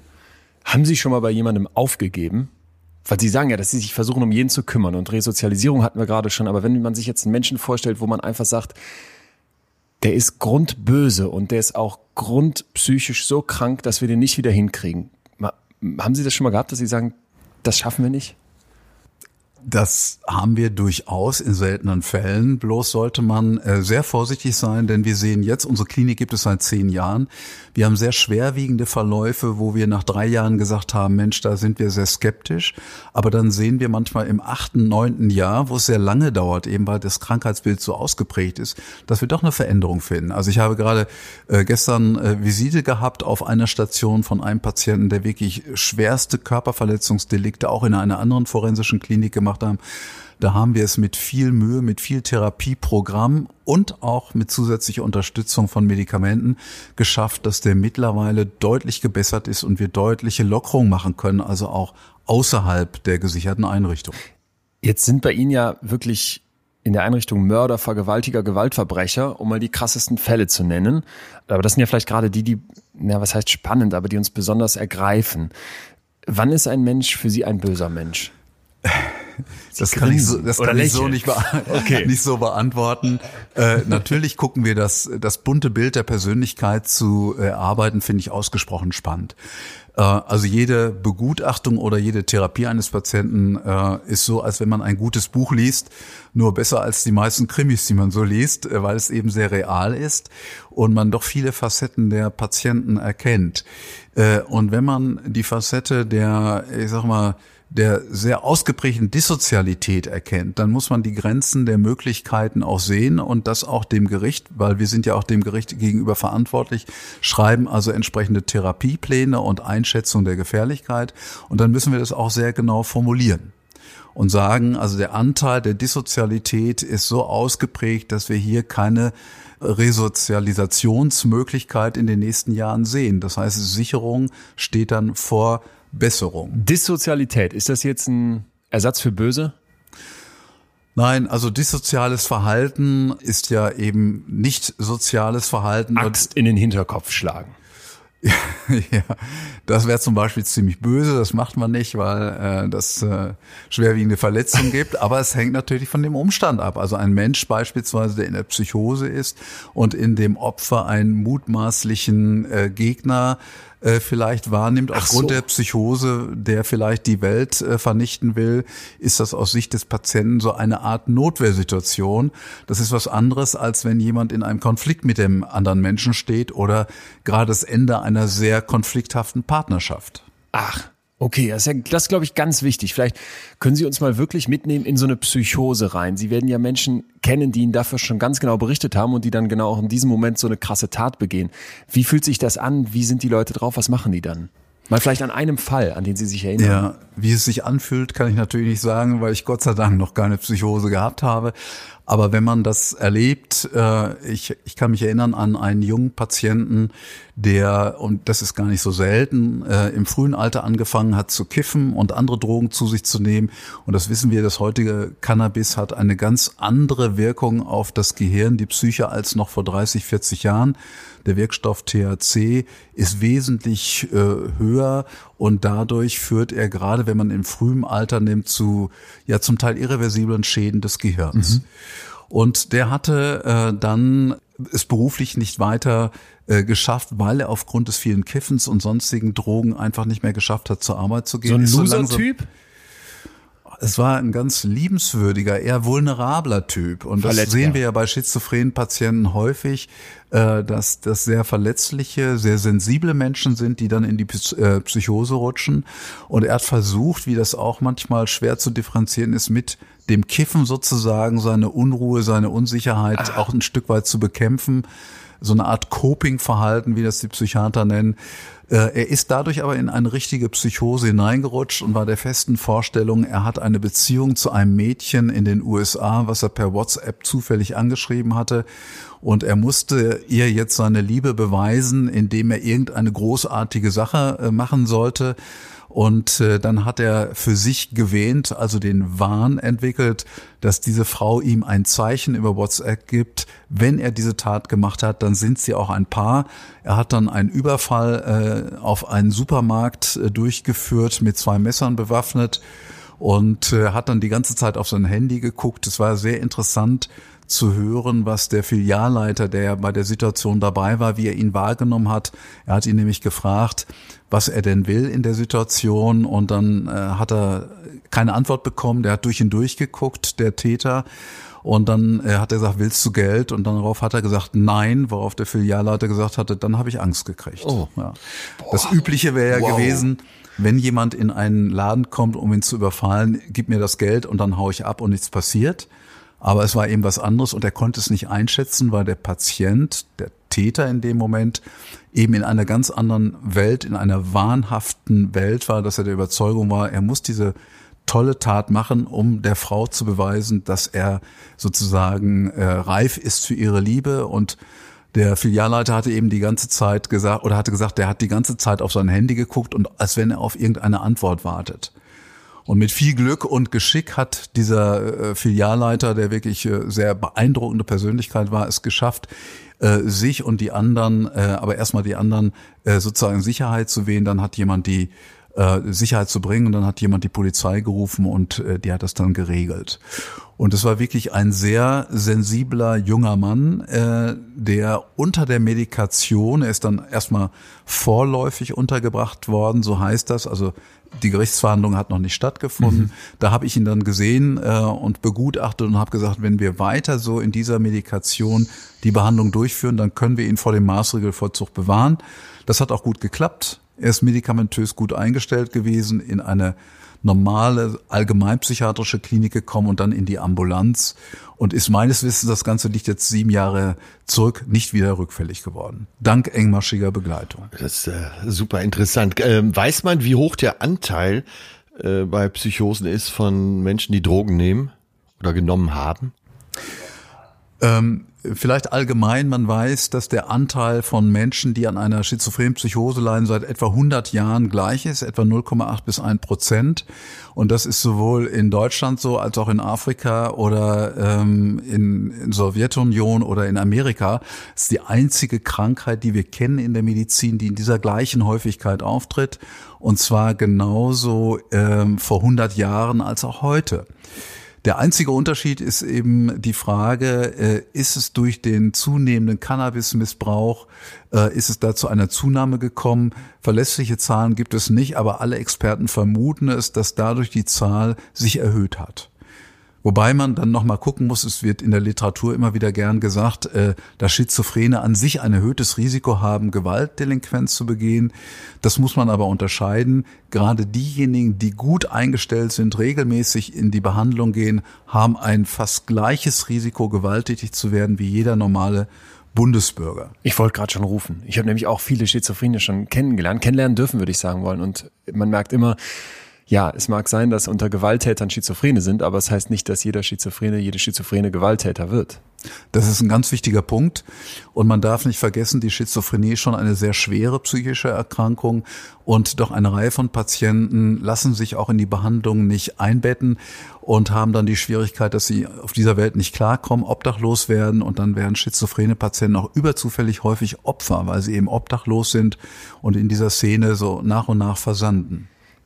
Thema Versanden, da geben Sie mir ein Stichwort, weil das ist ein Satz, der hat mich nicht mehr losgelassen. Sie haben mir mal erzählt, dass Sie in einem in einem, ich glaube, in einem Gerichtsgutachten einen Mann kennengelernt haben, der war in großen Anführungsstrichen ganz normaler Typ. Und nicht nur das, sondern der war sogar, glaube ich, Hirnchirurg oder sowas.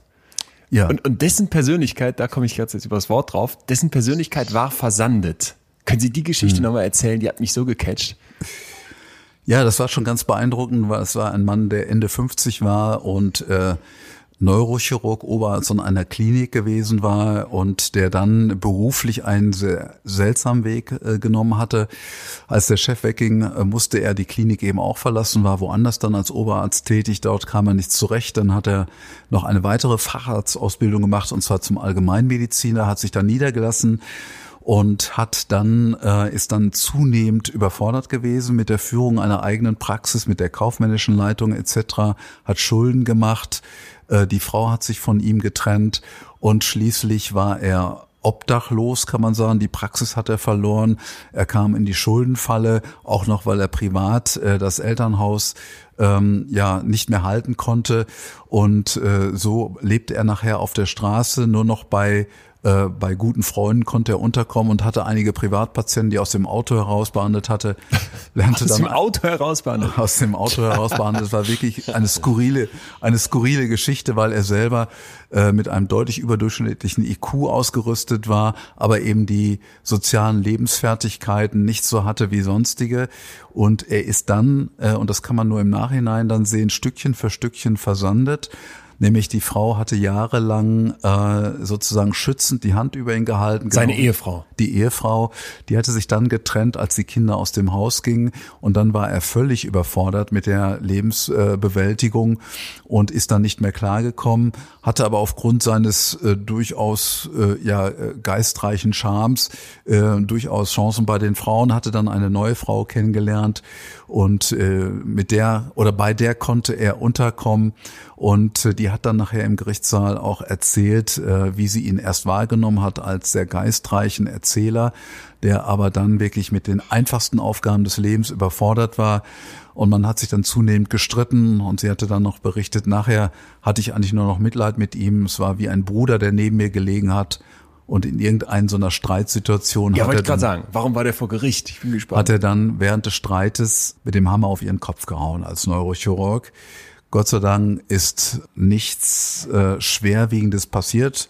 Der Schädel ist wohl anfrakturiert gewesen, also es gab eine kleine Bruchstelle, allerdings gab es keine Hirnblutung. Ja, Moment, äh, da rechtfertigen Sie ja schon ein bisschen fast wieder. Da ist ein Neurochirurg, der schlägt einer Frau mit einem Hammer auf den Kopf, der Kopf bricht an der weiß, das kann tödlich sein oder auf jeden Fall ist das extrem gefährlich.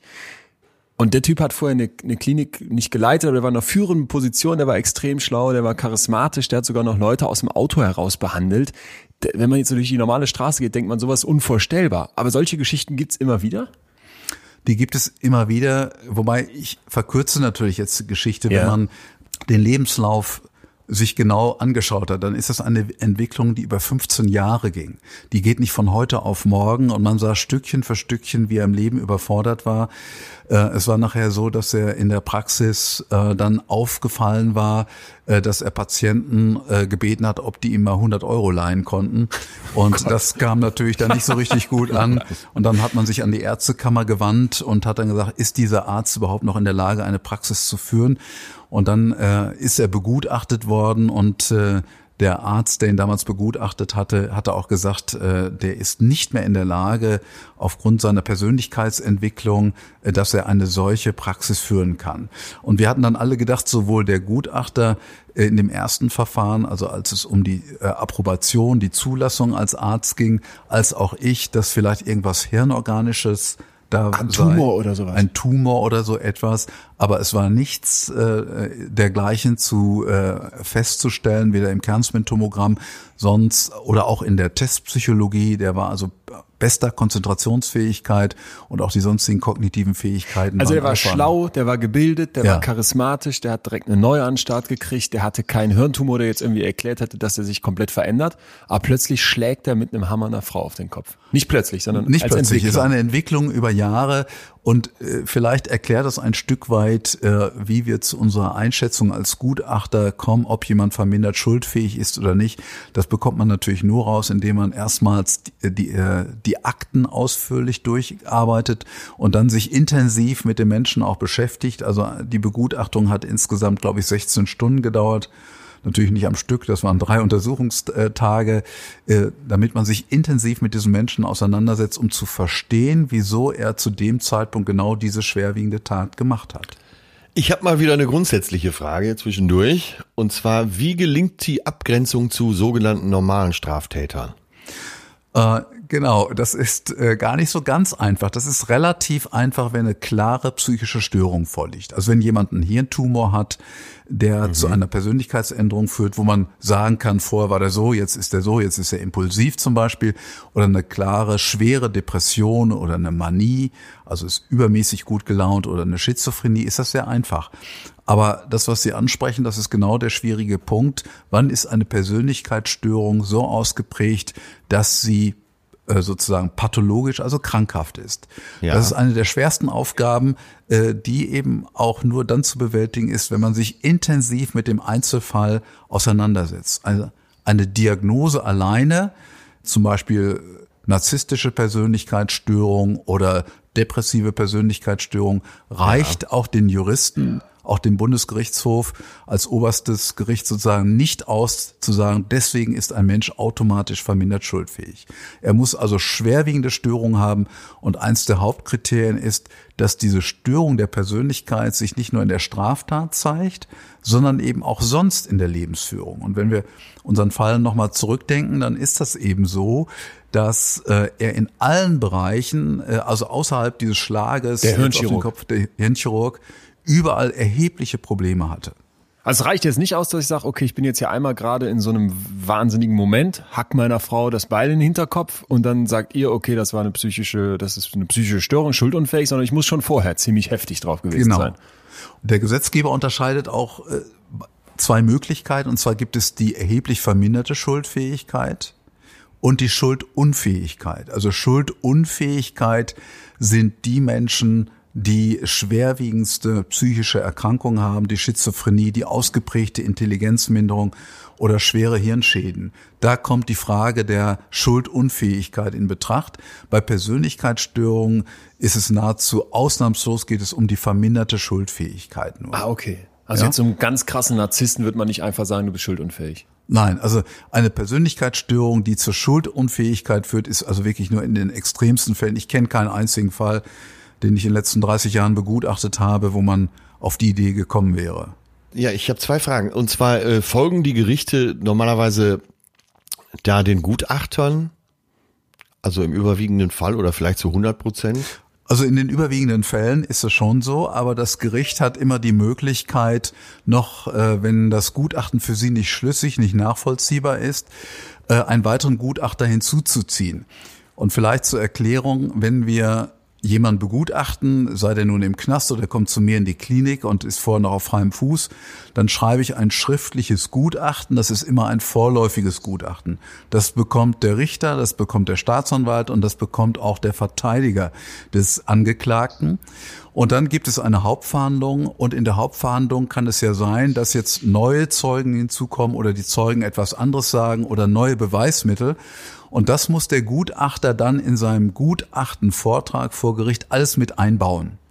Ja, also es kann durchaus sein, dass man das Ergebnis des schriftlichen Gutachtens etwas abändern muss. Das ist, kommt eigentlich nicht so häufig vor, aber es kommt schon mal vor.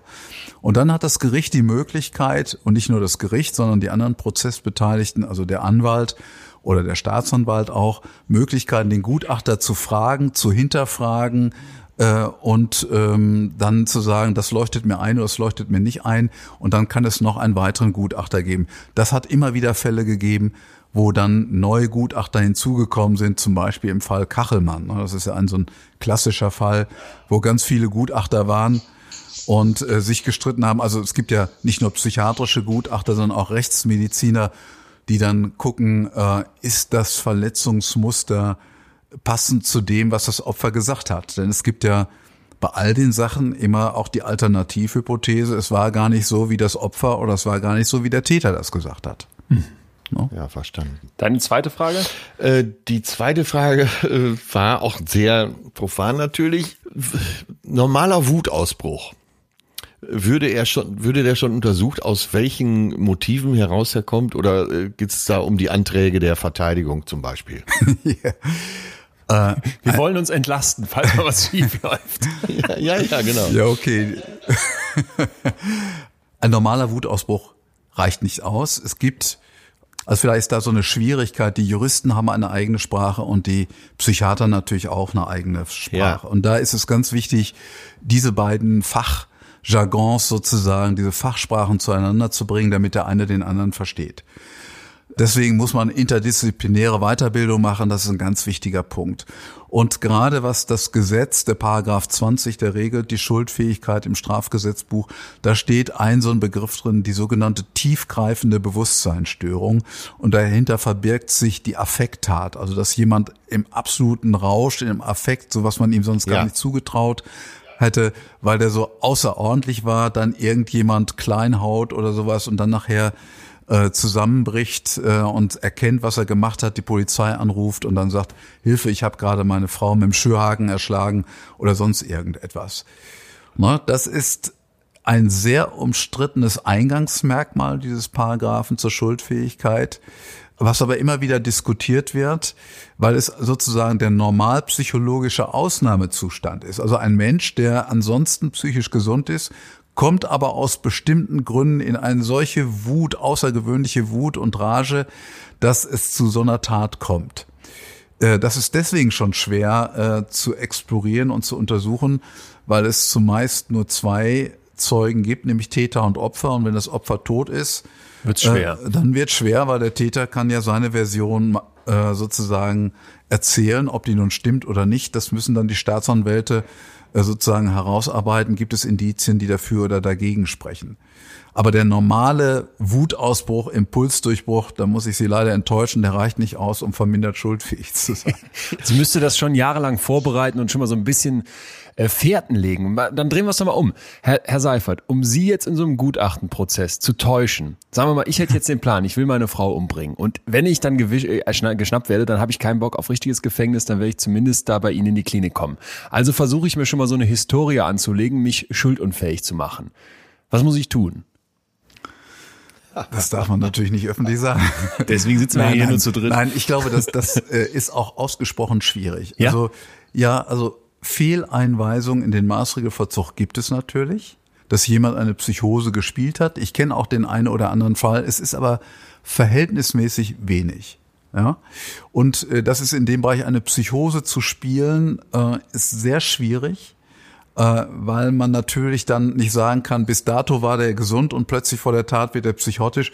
Solche Verläufe gibt es nur in extrem Ausnahmefällen. Also das müsste man sozusagen vorbereiten, dass man ja vorher schon in die Psychiatrie geht, Medikamente nimmt und und und. Das ist sehr aufwendig. Nachher vergessen Sie, dass Sie Ihre so Frau umbringen wollten. Dann haben Sie okay. den Salat.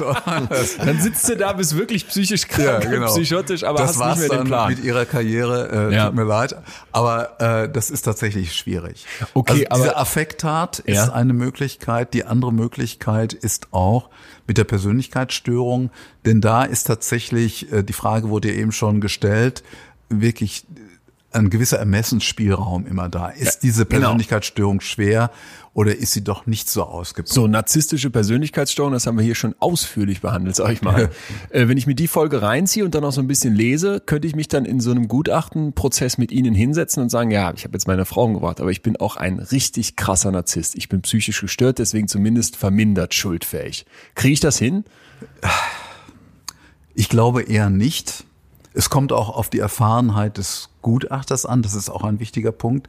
Tatsächlich benötigt man für solche Fragestellungen äh, oder wenn jemand so etwas spielt, braucht man schon erfahrenen äh, Psychiater oder forensischen Psychiater. Und ein wichtiger Teil glaube ich, ist auch, dass wir als forensische Psychiater unsere Fälle in einer Gruppe auch nochmal diskutieren sollten. Ich bin immer schlichtweg dagegen zu sagen, ich untersuche einen Probanden einmal und dann weiß ich sofort alles. Ich mache das, wie gesagt, schon ein paar Tage und dann fällt mir immer wieder auf, äh, wenn ich dann zu Hause den ersten Tag diktiere, dann fallen mir Punkte auf, die irgendwie nicht stimmig sind wo ich sage, hier, das kann irgendwie nicht sein, äh, dann schreibe ich mir das auf und beim nächsten Termin frage ich nochmal nach. Und es dauert häufig Stunden, bis bei mir es sozusagen Klick macht und ich für mich eine klare Entscheidung habe.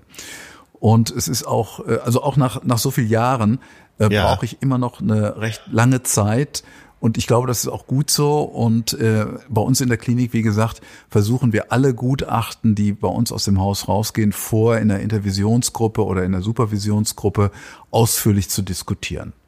Weil diese Möglichkeit besteht natürlich immer. Und die Fälle, die ich so gesehen habe, wo es daneben gegangen ist, das waren eben auch welche, die auch nicht supervidiert wurden. Sonst wäre das, glaube ich, aufgefallen.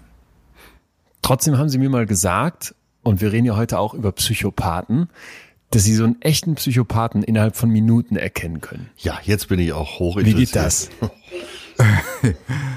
ja, den Psychopathen erkennt man allein, äh, ich sag mal, wenn man viele Gutachten gemacht hat oder in der Therapie äh, auf der Klinik, dass der ein sofort umschmeichelt, ein manipuliert in jeglicher Hinsicht. Und wenn ein Gutachter oder ein, ein Proband dann sagt, oh, das ist aber toll, dass ich von Ihnen begutachtet werde, das freut mich sehr, ich habe schon viel von Ihnen gelesen oder irgend so, da gehen natürlich sofort alle Alarmglocken an.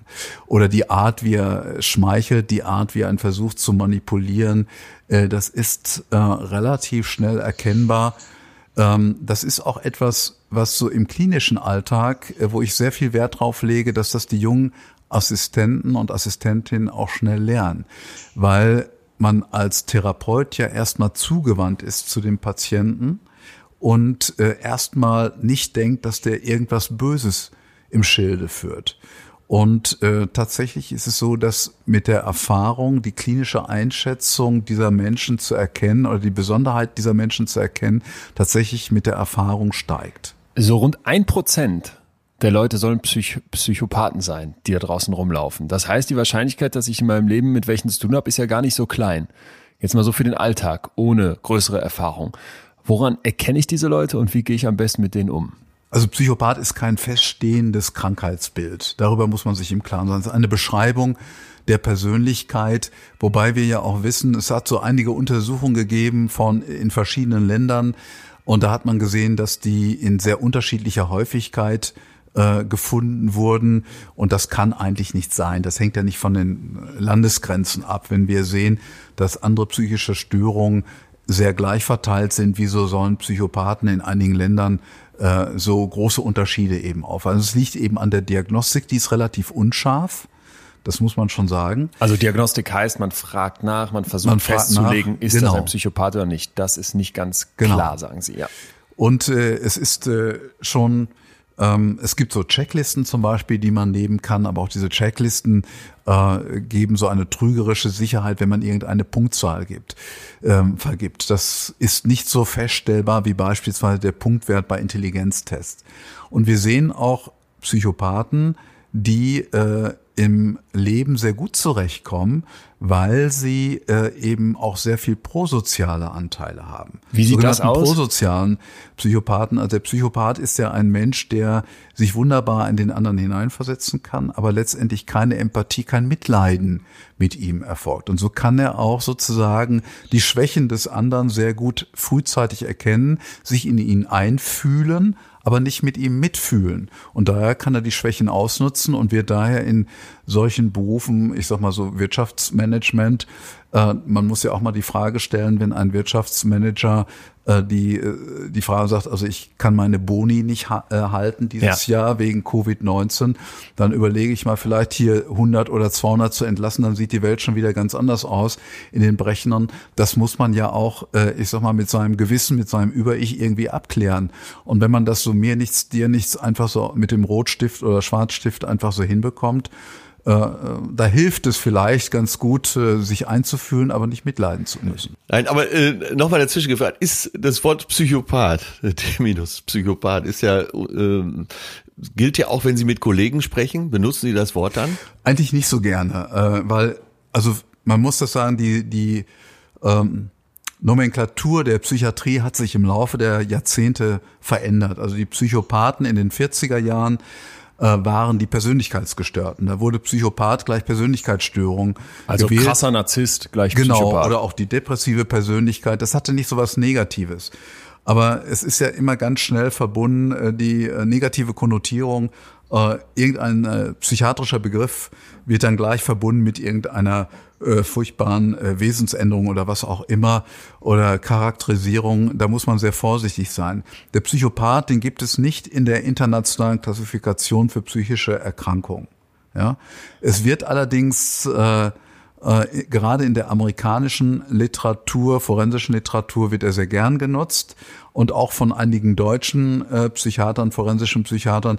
Ich werde aber doch vorsichtig, wenngleich ich auch den einen oder anderen kenne, dann würde ich sagen, die Persönlichkeit ist gekennzeichnet durch ausgeprägte dissoziale und auch psychopathische Anteile. So würde ich das formulieren. Mhm. Also ist das so dieses, dass man immer von Psychopathen spricht und bei Chefs und Chefinnen Psychopathen vermutet, da ist Ihnen der Begriff ein bisschen überdehnt. Der ist überdehnt. Und man sollte auch vorsichtig sein, man sollte auch nicht jede Verhaltensauffälligkeit gleich psychiatrisieren. Ja, also wir haben die Persönlichkeiten, die Menschen sind. ich übersetze mal auf gut Deutsch. Also wenn mein Chef ein Arschloch ist, ist der noch lange, noch lange nicht psychisch krank. Genau, ja, genau. Also man sollte nicht jede Charaktereigenschaft gleich mit psychiatrischen äh, Termini versehen. Das kommt nicht gut. Also wir sind Gott sei Dank eine sehr wir haben Gott sei Dank unterschiedliche Persönlichkeiten, das ist auch gut so. Und ähm, ich komme ja gerade von der Vorlesung bei den Jurastudenten oder Jurastudierenden heißt das jetzt ja. Äh, und da versuche ich auch gerade, wenn ich den, das Thema Persönlichkeitsstörung bespreche, zu sagen, äh, wenn ich jetzt irgendwelche Charaktermerkmale äh, beschreibe, dann müssen Sie, Sie etwas vorsichtig sein, das so gleich als Krankheit zu sehen. Nur in den Extremvarianten wird das als Krankheit gesehen, aber dass wir unterschiedlich geprägt sind von unserer Persönlichkeit, äh, das macht ja auch unser Leben aus, dass es unterschiedliche Menschen gibt. Ja, da sind wir natürlich alle so ein bisschen vor gespannt und vorkonditioniert durch amerikanische Serien, Filme, Romane. Äh, da spielt der Psychopath ja doch oft eine, auch eine faszinierende Rolle. Ja. Und wie erklären Sie sich die Faszination auf uns normale Zuschauer oder Leser? Ja, ich habe das sublimiert, indem ich forensischer Psychiater geworden bin. Dafür lese ich aber keine Krimis mehr. äh, äh, tatsächlich, weil mir das dann auch ein bisschen zu auf gut Deutsch zu blöd ist. Ja. Ähm, ich gucke ganz gerne Filme, versuche auch den Studierenden das über Film äh, so ein bisschen schmackhaft zu machen. Äh, Welche dann zum Beispiel? Hannibal ja, Lecter, also der, der letzte Film, der mich sehr begeistert hat, war der Joker mit ah, ja, Joaquin ja. Phoenix. Der, finde ich, sehr gut verdeutlicht, äh, dass er ja eben nicht nur der Böse ist, sondern die Entwicklung hin, dass er so ein schräger Vogel geworden ist. Mhm. Das finde ich ist sehr gut gelungen und ich habe auch damals gesagt, wenn der keinen Oscar kriegt, dann ist das einfach ungerecht, weil er so brillant spielt. Hat er, hat viele Oscars Und er hat dann auch einen oder? Oscar bekommen und wahrscheinlich sonst noch Preise. Meine ich auch. Es gibt tatsächlich einige Filme, die hervorstechen. Äh, ein anderer Film, der geht jetzt auf ein anderes Störungsbild, ist äh, hier von Still Alice, äh, Mein Leben ohne gestern, wo ich glaube Julian Moore eine ähm, was ist sie, Philosophie oder Literaturprofessorin spielt, äh, die einen äh, vorzeitigen äh, Alzheimer entwickelt mit Ende 40. Das ist auch so brillant gespielt, dass man sich wirklich da hineinfühlen kann. Und da bekommt man ein bisschen mehr mit über das Krankheits- oder Störungsbild. Es gibt noch einen deutschen Film mit Götz George, äh, der, der heißt Mein Vater äh, der hat, glaube ich, auch irgendeinen Fernsehpreis gewonnen und der spielt einen Alzheimer-Patienten, der ist, glaube ich, schon 15 Jahre alt, der Film. Das ist wirklich hervorragend. Er guckt wie ein Alzheimer-Patient und wenn man das schafft als Schauspieler, dann gehört man zur ganz großen Garde, glaube ich. Wie finden Sie tatsächlich Liebe? Das habe ich jetzt nicht verstanden. Wie finden Sie tatsächlich Liebe? Liebe? Nee, tatsächlich Liebe. Sie, siehst du, Atze, er kennt den Film auch nicht. Äh, Leute, Leon, du bist ein Störenfried. kennen oh Gott, tatsächlich ja. Liebe nicht. Das ist jetzt eine Wissenslücke. Für mich als Laie ist das jetzt schon der Beweis, dass äh, Leon Winscheid innerlich tot ist. Er bewegt sich aber gerade noch. Ja. Das ist schon lange der Fall. Aber Herr Seifert, ich, ich fand Atzes äh, Frage ganz wichtig und spannend. Diese Faszination für das Böse, mhm. True Crime Podcasts in Serien auch, ist ja immer dieses, immer dieses Thema, diese ganz bösen, krassen Extremfälle. Woher glauben Sie, kommt das, dass uns PsychopathInnen und das Böse so reizt? Ja, es gibt ja auch ein Buch, das heißt uh, Women Who Love Men Who Killed. Äh, also Frauen, die Männer lieben, die äh, ein Tötungsdelikt gemacht haben. Das wissen wir ja von vielen. Hier auch äh, zum Beispiel äh, das Gladbeck-Drama. Da hat äh, der ähm, die Geiselentführung. Genau, äh, 1987 glaube ich. Da hat ja der äh, Täter auch sofort ganz viele Heiratsannoncen äh, sozusagen Ach. bekommen oder Anträge bekommen. Also offensichtlich übt das eine Faszination aus und es ist ja schon interessant, die die äh, schwerwiegenden Straftaten sind ja im Laufe der letzten Jahrhunderte eher zurückgegangen. Also wir haben ja relativ wenig Tötungsdelikte, etwa 1000 äh, pro Jahr.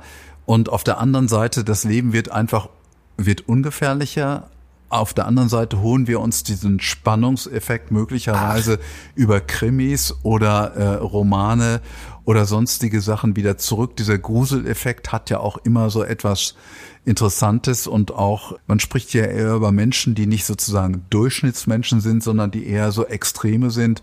Und wenn man einen Menschen beschreibt, dann sagt er, das ist ein total schräger Vogel, der hat die oder die Macke und schon versteht jeder, was der andere damit meint. Also, dass da so eine Faszination da ist, das äh, äh, sehe ich auch so. Und äh, wie gesagt, ich finde das auch faszinierend, weil ich äh, eine Begutachtung auch kaum noch so mehr als Aufgabe, als, als schwere Arbeit sehe, sondern eben auch als sehr spannende Unterhaltung mit fachlichem Hintergrund. Ja, mir hat dieses Buchlesenbild, was Sie eben bemüht haben, so gefallen, weil wir das hier auch schon mal hatten, als wir uns die Frage gestellt ja. haben, wer bin ich eigentlich wirklich? Dass man sich das wie so ein Narrativ, mhm. wie eine Geschichte vorstellt und in diesem Buch auch ziemlich viel lesen müsste, um sich wirklich zu verstehen. Noch einen Film aber reingeschmissen, ich habe den eben schon angerissen, Hannibal Lecter. Das ist für mich so der Prototyp von Psychopath, den man sofort im Kopf hat. Hinter diesen Glaswänden da in dieser Hochsicherheitszelle befreit sich irgendwie trotzdem, bringt sofort wieder Menschen um, isst Hirn und so Geschichten.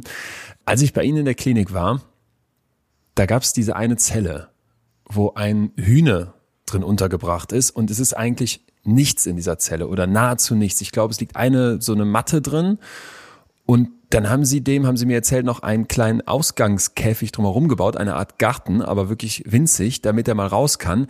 Und da hatte ich so das Gefühl, auch bei ihren Leuten, die ja eben keine Waffen da tragen, wenn der rauskommen würde, da wäre zumindest Respekt, wenn nicht sogar doch Angst. Ich hatte Angst, um ehrlich zu sein. Ich habe ihn nur über Kamera gesehen. Ja, ähm, der hat ein autistisches Syndrom dabei. Äh, der braucht nicht viel um sich herum, der wird ruhiger, wenn er nicht viel um sich herum hat. Das war eine lange Überlegung, ob wir ein solches spartanisches Zimmer, um es mal vorsichtig auszudrücken, für einen Patienten bauen, was hochgesichert ist, weil er auch viel Kräfte hat. Das haben wir dann aber gemacht. Und äh, mittlerweile ist das ein ausgesprochen beliebter Patient in dem Team, weil wir ihn gut einschätzen können. Wir können die Gefährlichkeit einschätzen und ähm, er ist tatsächlich äh, seit einer Medikamentenumstellung deutlich verbessert. Wir machen ganz, ganz kleine Schritte. Also solche Schritte sehen zum Beispiel aus, dass die Therapeutin mit ihm durch die Luke spricht das geht dann erweitert in dem Zaun sozusagen, dass man sich Bälle über den Zaun wirft, dass man überhaupt einen Kontakt aufnimmt. Es geht viel über die Kontaktaufnahme und die Beziehungsgestaltung. Und wir haben jetzt gerade die Medikamente umgestellt. Äh, sind sehr eng im Kontakt mit seiner Mutter, die ihn ja von Geburt an eben kennt und sagt, dass er jetzt so gut zurecht ist wie zuletzt vor etwa 15 oder 20 Jahren. Und durch die Medikamentenumstellung machen wir kleinschrittige Lockerungen, dass er zum Beispiel bei dem Sommerfest, dieses Jahr hatten wir keins wegen Covid, aber letztes Jahr hatten wir ihn dann auch zwei Stunden in der Gemeinschaft mit zwei durchaus kräftigen Pflegekräften, zu denen er aber einen guten Draht hat. Da ist bislang auch nichts Da durfte passiert. der raus. Er durfte dann zu uns in den gesicherten äh, ja. äh, Bereich dann auch raus. Und wir haben so zunehmend so kleine Aktivitäten für ihn finden können, unter anderem, dass wir mit dem gesicherten Bulli äh, die Autobahn entlang düsen und einmal zu McDrive fahren und dann bestellt er zehn Portionen Pommes okay. und zwei Burger und ist sehr zufrieden. Und das merkt er sich auch. Also das heißt, die Beziehung zu den äh, Bezugspflegern, wie wir das nennen, die wächst auch mit der Zeit. Er ist ja mittlerweile ungefähr drei, vier Jahre bei uns. Und dadurch entwickelt sich trotz seiner autistischen Störung, das ist ja eine Beziehungsstörung, der Autismus, äh, wächst so eine kleine, eine, eine kleine Pflanze von Beziehung sozusagen heran. Ich, ich will noch direkt noch was dazu fragen, ist so unglaublich spannend. Ist denn in so einem Menschen dann, wenn Sie jetzt von dieser kleinen Pflanze sprechen, die Sie da aufpäppeln, und ich meine es jetzt allgemeiner, in solchen Menschen, ist dann immer noch so ein guter Keim? Glauben Sie, dass da in jedem Menschen irgendwie was Gutes ist? Oder gibt's auch die wirklich abgrundtief Bösen, wo Sie nicht mal mehr so eine Pflanze, so ein, so ein, so ein Samen drin sehen würden? Nein, äh, also es gibt keinen abgrundtief schlimmen, bösen äh, Menschen, sondern es hängt auch größtenteils von der Umgebung ab und wie man ihm begegnet. Und wir begegnen natürlich unseren Patienten immer mit dem Wissen, dass sie eine gefährliche Straftat gemacht haben, sonst wären sie nicht bei uns. Also die Frage der Gefährlichkeitseinschätzung ist etwas, was wir tagtäglich bei den Patienten machen. Und wir versuchen einfach zu erkennen, äh, woran wir äh, sozusagen äh, oder wie wir es deuten können, wenn er sich so oder so verhält, ob das was mit der Gefährlichkeit zu tun hat. Die Patienten werden ja mit den anderen Patienten dann zum Beispiel zusammen Kaffee trinken oder Mittagessen. Das ist dann so die erste Stufe der Lockerung. Und da müssen wir dabei sein und viele Informationen sammeln und durch Informationen, die wir von allen Mitarbeitern bekommen. Ne? Also beispielsweise ja. Sexualstraftäter verhalten sich ja gegenüber Männern häufig anders als gegenüber Frauen. Deswegen arbeiten bei uns ja auch Frauen. Ne? Also Viele sagen ja, was, Sie haben ja so viele junge Frauen, die hier arbeiten. Wir haben auch der Anteil der Frauen ist etwa die Hälfte. Aber wie soll ein Mann, der eine Problematik im sexuellen Bereich haben, hat, eine weitgehend normale Kontaktaufnahme zu Frauen erlernen, wenn keine Frauen in dieser Klinik wären. Mhm. Das wäre eine virtuelle Situation und nur Männer ist eben auch nicht gut. Atze, du steigst ein, wenn du was hast. Ne? Äh, ja, und es ist so faszinierend. Ich könnte natürlich noch stundenlang zuhören. Wahrscheinlich wird das den Rahmen unseres Podcasts sprengen. ja, das ist, ähm, ja, Herr Savert, was Sie da so erzählen und äh, klar sind Sie natürlich auch äh, ein erfahrener Dozent und wissen, äh, was die meisten interessiert, aber das, äh, das finde ich so hochspannend und da erklärt sich ja vielleicht auch schon die Faszination. Ja, also ich für, für mich selber, ich wäre ja natürlich nie äh, während meines Studiums auf die Idee gekommen, forensischer Psychiater zu werden. Ah, das war kein Traum. Nein, überhaupt nicht. Ich habe mal ganz gern Krimi gesehen, aber ich, ich habe da keine übermäßige Affinität zu letztendlich ist das per Zufall gewesen. Also ich hätte auch, ich wäre beinahe in der Chirurgie gelandet. Das ist allerdings ähnlich spannend. und dann wäre ihre Jetzt. Persönlichkeit versandet und sie hätten ihrer Frau einen Hackebeil in den Hinterkopf gehackt und nicht gewusst, wie sie da wieder rauskommen. Ja, meine Frau ist sehr kräftig, äh, äh, Sport, sportlich kräftig. Das, wäre das ist der Vater schlank und sportlich. und äh, Heute Abend haben Sie das Beil im Kopf. Ja, genau. Die, äh, die Gefahr würde durchaus bestehen. Ist was Realistisches. Aber noch ein Punkt. Moral und Böse und Psychopathen und ihre Arbeit und all das jetzt mal unter einen Hut zu kriegen, das finde ich unglaublich schwierig. Ja. Muss ich auch ganz klar sagen, weil also es gab für mich einen Moment, will ich dir erzählen, stell's dir vor, ich nehme uns mal alle mit rein, die Szene. Ich war bei Herr Seifert in der Klinik und es kommt ein junger Mann auf mich zu, der wir lernen uns kennen der war, war ungefähr so alt wie ich, würde ich sagen. Der zeigt mir dann ganz begeistert sein Zimmer, voller Dortmund-Poster, voller Fußball, ähm, alles liebevollst eingerichtet. Wir unterhalten uns, dann habe ich ihn gefragt, und wie lange sind Sie denn schon hier? Dann druckst er so ein bisschen rum, das wollte er, das wollte er mir irgendwie nicht erzählen. Und dann habe ich ihn gefragt, wieso sind Sie hier? Und das hat er mir erzählt und fing dann an, ja, ich bin da auf so einen Spielplatz gegangen und habe zwei Kinder mitgenommen. Also irgendwie sowas in die Richtung. Und da ging bei mir schon im Kopf, oh mein Gott, ne, ich habe jetzt hier gerade mit einem mit einem Vergewaltiger mich unterhalten und der war mir nicht nur irgendwie, ja, was heißt sympathisch, aber kam mir so so in ihrem Rahmen da ganz normal vor. Und doch irgendwie war der auch war der auch nett zu mir und wir haben uns die Hand geschüttelt und dann dachte ich plötzlich, okay, das ist krass. Und dann habe ich mich gefragt, wie Sie als Profi in so einer Situation dann dort, dann dort den Patienten als erstes sehen und nicht an ihre Kinder denken oder an die Kinder da draußen oder auch an die Kinder, denen das tatsächlich dann de facto durch diesen Mann passiert ist. Ja, ich glaube, das ist äh, schon die Aufgabe, als ich sag mal, als ich anfing in der Forensik damals äh, nach Essen gegangen bin, in so ein forensisches Forschungsinstitut bei Herrn Leigraf, da habe ich mir auch die Frage gestellt, kannst du das oder kannst du das nicht? Und da habe ich gesagt, ich gebe mir mal ein halbes Jahr oder ein Jahr Zeit, um zu gucken, wie ich damit umgehen kann. Und äh, das geht. Sonst hätte ich es auch nicht weitergemacht. Aber man muss eben beide Perspektiven im Auge behalten. Einerseits die des Täters und auch sich bewusst sein, dass durchaus einige Täter etwas Positives an Persönlichkeit haben. Und diese beiden Sachen muss man miteinander verbinden und man darf die Gefährlichkeit niemals außer Acht lassen. Und die Frage der Gefährlichkeit muss immer wieder neu gestellt werden. Ja, ich könnte äh, noch stundenlang nachfragen, aber äh, wie gesagt, das sprengt ja unseren Rahmen. Ich fand es bis hierhin schon so interessant. Äh, meine Frage wäre gleich oder jetzt schon, äh, Sie schlafen ruhig, Herr Seifert? Ja, ich glaube schon. Also nicht immer, weil wenn man älter wird, schläft man ja nicht mehr so gut, aber äh, eigentlich, mir, es ist aber so, die Frage zieht ja wahrscheinlich darauf ab, wenn ich jemanden begutachte ja. und sage, der soll jetzt in Freiheit kommen, dann gehe ich schon lange mit diesen Gedanken äh, durch die Welt. Das ist schon so. Da mache ich mir viel Gedanken und ich schließe auch meine Gutachten nicht innerhalb von ein, zwei Tagen ab. Die lasse ich auch nochmal liegen, ja. diskutiere ja. die Und das ist, glaube ich, ein ganz wichtiger Punkt, weil man muss ja auch mit sich selbst im Reinen bleiben und das auch verantworten können und auch, auch den Mut haben, für unsere Patienten zum Beispiel den Ausgang zu beantragen.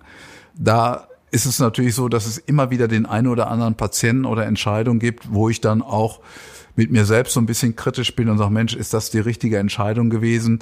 Äh, dann denke ich aber lieber noch mal einen Tag länger drüber nach oder diskutiere das im Kreise ähm, von mit meinen Kollegen. Äh, das darf man äh, nicht vergessen. Wenn also einer sozusagen einen Sololauf startet von unseren Therapeuten, dann bin ich immer sehr, sehr skeptisch. Ja. Das äh, kann nur schiefgehen.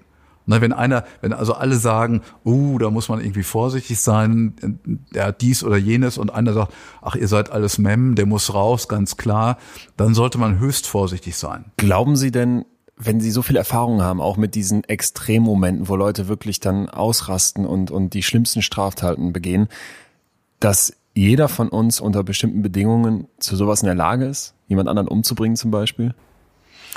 Natürlich, also ich glaube, ah, dass okay. jeder Mensch, wenn er in eine so kritische Lebenssituation hineinmanövriert, äh, vielleicht auch gar nicht mit seiner Schuld oder sondern auch durch andere noch ein Stück weit getrieben, dass man in solche Extremsituationen jeder Mensch hineinkommen kann. Ne? Also es gibt ja, glaube ich, das Buch ganz normale Männer oder so für die äh, grausamen Taten der Soldaten in den, in den Weltkriegen. Auch das muss man ja erstmal hinkriegen und das auch verarbeiten. Wir wissen ja, dass eine Reihe an Soldaten, die viel erlebt haben, äh, dann nachher eine posttraumatische Belastungsstörung entwickelt haben, weil sie darüber nicht gesprochen haben und äh, damit äh, höchst große Probleme haben, das nicht mehr aus dem Kopf geht. Okay, also so diese Banalität des Bösen, Hannah Arendt, die sich als Philosophin mit den, mit den Eichmann-Prozessen, mit dem NS-Regime auseinandergesetzt hat, das glauben Sie. Jeder von uns kann die schlimmsten Taten vollbringen. Ich glaube schon, in extremen Situationen. Nun kommen nicht alle in die Extremsituationen und ich glaube, es gibt einige Menschen, die solche Extremsituationen forcieren, weil sie eben von der Struktur her so sind. Die kommen eher immer in solche Konflikte. Ne? Das, das kennt man ja ich habe lange im Fußballverein gespielt und da gab's äh, immer einen, der als erster die rote Karte kriegte. Ne? Da konnte man sicher sein, okay. wenn du diese Saison nur zweimal vom Platz fliegst, bist du gut. Ne? Also das, das hat man immer gesehen. Ja. Also solche äh, Typen gibt es. Ne? Naja, also Stefan Effenberg, den gibt es in jeder Mannschaft. Sie sind, Sie sind Dortmund-Fan, oder nicht? Nein. Ja, eigentlich schon, ja. ja okay, das ist jetzt Partei. Ja, schon gar nicht. Ähm, äh, Herr Seifert, ich glaube, wir sind uns einig, wir könnten Ihnen Stunden zuhören, aber wir müssen ja irgendwie einen Schluss finden.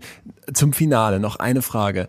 Können Sie uns noch ein so eine Geschichte erzählen von jemandem, wo Sie wirklich sagen, da ist was bei Ihnen hängen geblieben oder das war besonders krass oder das hatte vielleicht einen spannenden Twist, wo Sie, wo Sie einfach uns nochmal einen Einblick geben in so ein Leben? Ja, was mich sehr beschäftigt, es, es gibt mehrere, aber was mir jetzt spontan einfällt, ich weiß gar nicht, ob wir das damals auch besprochen haben. Ich habe mehrere Frauen begutachtet, die Frauen, Frauen ganz selten als Täterin, oder? Oder ja, eigentlich seltener. Etwa so 15 bis 17 Prozent der Delinquenz wird von Frauen begangen. Wir wissen aber mittlerweile, dass auch Sexualdelinquenz jetzt der große Missbrauchs Prozesse, die jetzt hier so äh, bekannt geworden sind in den letzten Jahren, dass der Anteil von Frauen, die aktiv daran beteiligt waren, doch größer ist, als wir eigentlich so vermutet haben. Es gibt wenig wissenschaftliche Untersuchungen darüber, aber es ist nicht immer so, dass sozusagen der Vater das Kind missbraucht hat und die äh, Mutter äh, zehn Jahre daneben ihm hergelebt hat und überhaupt nichts gemerkt hat. Das war ja, schon immer etwas sehr, ja. sehr äh, skeptisch, wo man sagen, das kann ja eigentlich nicht sein, wenn Hatte man Menschen so gut kennt. In Fällen bei in extremen Köpfen, dass mir ja. Leute erzählt haben, ja. die Mutter war beteiligt, die Tante ja. irgendwie, auch zum Teil ganz aktiv. Und ich habe einige Frauen begutachtet, die Kinder kurz nach der Geburt äh, getötet haben. Eine ist mir besonders im Gedächtnis geblieben, die hat innerhalb von zwölf Jahren sechs Kinder geboren. Drei davon hat sie getötet direkt nach der Geburt und in die Tiefkühltruhe äh, getan und äh, dort aufbewahrt. Es wurde per Zufall entdeckt. Also ganz kurz, ist das Aufbewahren dann wirklich irgendwie so ein Gedanke, die bleiben bei mir oder ist das ein, ich weiß nicht wohin? Es war mehr, ich würde jetzt mal vermuten, äh, dass es mehr, äh, ich möchte sie in irgendeiner Form behalten. Die Frau, mit der habe ich insgesamt 25 Stunden gesprochen, äh, hat aber darüber keine Auskunft geben wollen. Und es war schon sehr seltsam, weil die anderen drei Kinder, die jetzt mittlerweile äh, 17, 19 und 21 äh, waren, zu, zur damaligen Zeit, das liegt schon ungefähr 15 Jahre zurück, haben gesagt, das ist eigentlich die beste Mutter, die man sich vorstellen Nein. kann. Und auch die Nachbarn haben gesagt, die Mutter, wenn die hat sehr für ihre Kinder gesorgt, die hat die für die Nachbarn gesorgt. Und das sah so aus, dass sie direkt nach der Schwangerschaft, die man nicht erkannt hat angeblich, weil sie sowieso immer Gewichtsschwankungen von bis zu 25, 30 Kilo hatte, die hat sie dann selbst in der Wohnung beiseite gelegt. Also das war wirklich so, dass man unten, das war so ein Haus mit mehreren Etagen, was am Hang gebaut war. Dann hat man unten Fernseh geguckt und dann hat sie gesagt, ich, ich lege mich mal hin, mir ist schlecht. Dann ist sie nach oben gegangen, hat das Kind entbunden, in der Dusche alles sauber gemacht, das Kind eingewickelt und verpackt, getötet und dann in die Tiefkühltruhe gelegt und anschließend wieder nach unten gegangen und Fernsehen geschaut. Und liebende Mutter gespielt. und liebende Mutter gespielt, wobei, äh, was das muss man gespielt? eben auch sagen, die drei Kinder äh, das auch bei Gericht sehr deutlich gemacht haben, dass sie sowas nie vermutet haben. Das ist ja per Zufall. Die, also haben Sie denen das geglaubt, den Kindern? Das war sehr authentisch, was auch, äh, was allerdings deutlich war und nachher bei Gericht haben die nicht mehr alle so viel erzählt wie damals bei den polizeilichen Vernehmungen, was nur in den Akten stand. Da war ich eben bei den Vernehmungen als Gutachter ist man ja nicht dabei. Äh, was da auffallend war, dass zwischen Mann und Frau so eine absolute oder nicht absolute, aber eine große Sprachlosigkeit herrschte. Er war so der Handwerker, der nicht viel redete, der machte und sie hat sich um die Kinder gekümmert und hat nebenbei auch noch so einen kleinen Job gehabt. Äh, denn ich könnte mir das ehrlich gesagt kaum vorstellen, dass meine Frau äh, äh, schwanger ist und ich hätte das nicht gemerkt. Also bis zum Ende schwanger. Natürlich, wenn das eine Schwangerschaftsabbruch nach Ja. drei, vier Monaten ist, ist natürlich was anderes. Aber das ist ja bis zum neunten Monat gewesen. Und allein, dass man solche Gewichtsschwankungen hat, irgendwie wäre mir das schon aufgefallen. Ja, ja. Boah. Da tun sich Abgründe auf einerseits und andererseits, das möchte ich einfach auch nochmal uns allen mitgeben, eben aus meiner Erfahrung jetzt, Herr Seifert, Sie sind äh, nicht parteiisch, man nimmt Sie hier total, äh, finde ich, reflektiert wahr und auch als, als einen selbstkritischen Geist, aber trotzdem könnte man Ihnen ja jetzt unterstellen, wenn Sie aus der Arbeit aus der Arbeitswelt von Ihnen da berichten, dass Sie parteiisch sind. Deswegen ich vielleicht irgendwie als Halbneutraler. Als ich da war, hatte ich wirklich immer wieder das erleben dürfen, wie menschlich sie mit diesen Menschen da arbeiten und wie sehr dieses, dieses Resozialisieren und dieses Helfen im Vordergrund stand. Und das hat mich ehrlich gesagt zutiefst nicht nur gerührt, sondern auch, auch nachher beeindruckt, weil ich dachte, okay, dieses Trennen können von der Tat und gleichzeitig ist aber ein Mensch, der wurde eben in unserem Rechtsstaat für schuldunfähig ähm, ge- gesprochen, dass man dem helfen möchte und dass man dem helfen muss, das fand ich war bei Ihnen im ganzen Team, bei den vielen jungen Leuten eben auch wirklich die oberste Maxime. Und das hat mich total ergriffen. Ja, vielen Dank. Ja. Danke, dass Sie das machen, was Sie machen. Ja, vielen, vielen Dank. Ja, gerne. Dann weiter alles Gute. Danke, dass Sie dabei waren und wirklich äh, vielen Dank für die, für die in- interessanten Geschichten, für die bewegenden Geschichten. Gerne. Mann, Mann, Mann, was für ein, was für ein Typ, oder? Und was für Geschichten. Gott, starker, starker Tobak. Und ich hoffe jetzt für alle Zuhörer, dass für euch auch die Definition etwas klarer geworden ist. Ja. Weil er ja auch ganz klar sagt, ähm, Vorsicht mit dem Begriff Psychopath. Wir Fachleute unterscheiden da ganz anders und äh, so als äh, Terminus ist das nicht geeignet, um äh, pathologisch äh, dann Krankheitsbild wirklich festzulegen. Ja. So, und noch ein ganz wichtiger Punkt. Oft passieren ja die spannendsten Sachen noch, wenn die Mikros aus sind. Und dieses Mal war es nicht ganz so, weil ich fand das Gespräch schon extrem spannend. Aber es gab noch ein, ein kurzes Nachgespräch zwischen Professor Seifert und Ja. mir, bevor ich ihn zur Tür gebracht habe. Und pass auf, Ja. es geht nochmal um die Mutter. Drei Kinder, ja, drei Babys umgebracht und in die Tiefkühltruhe.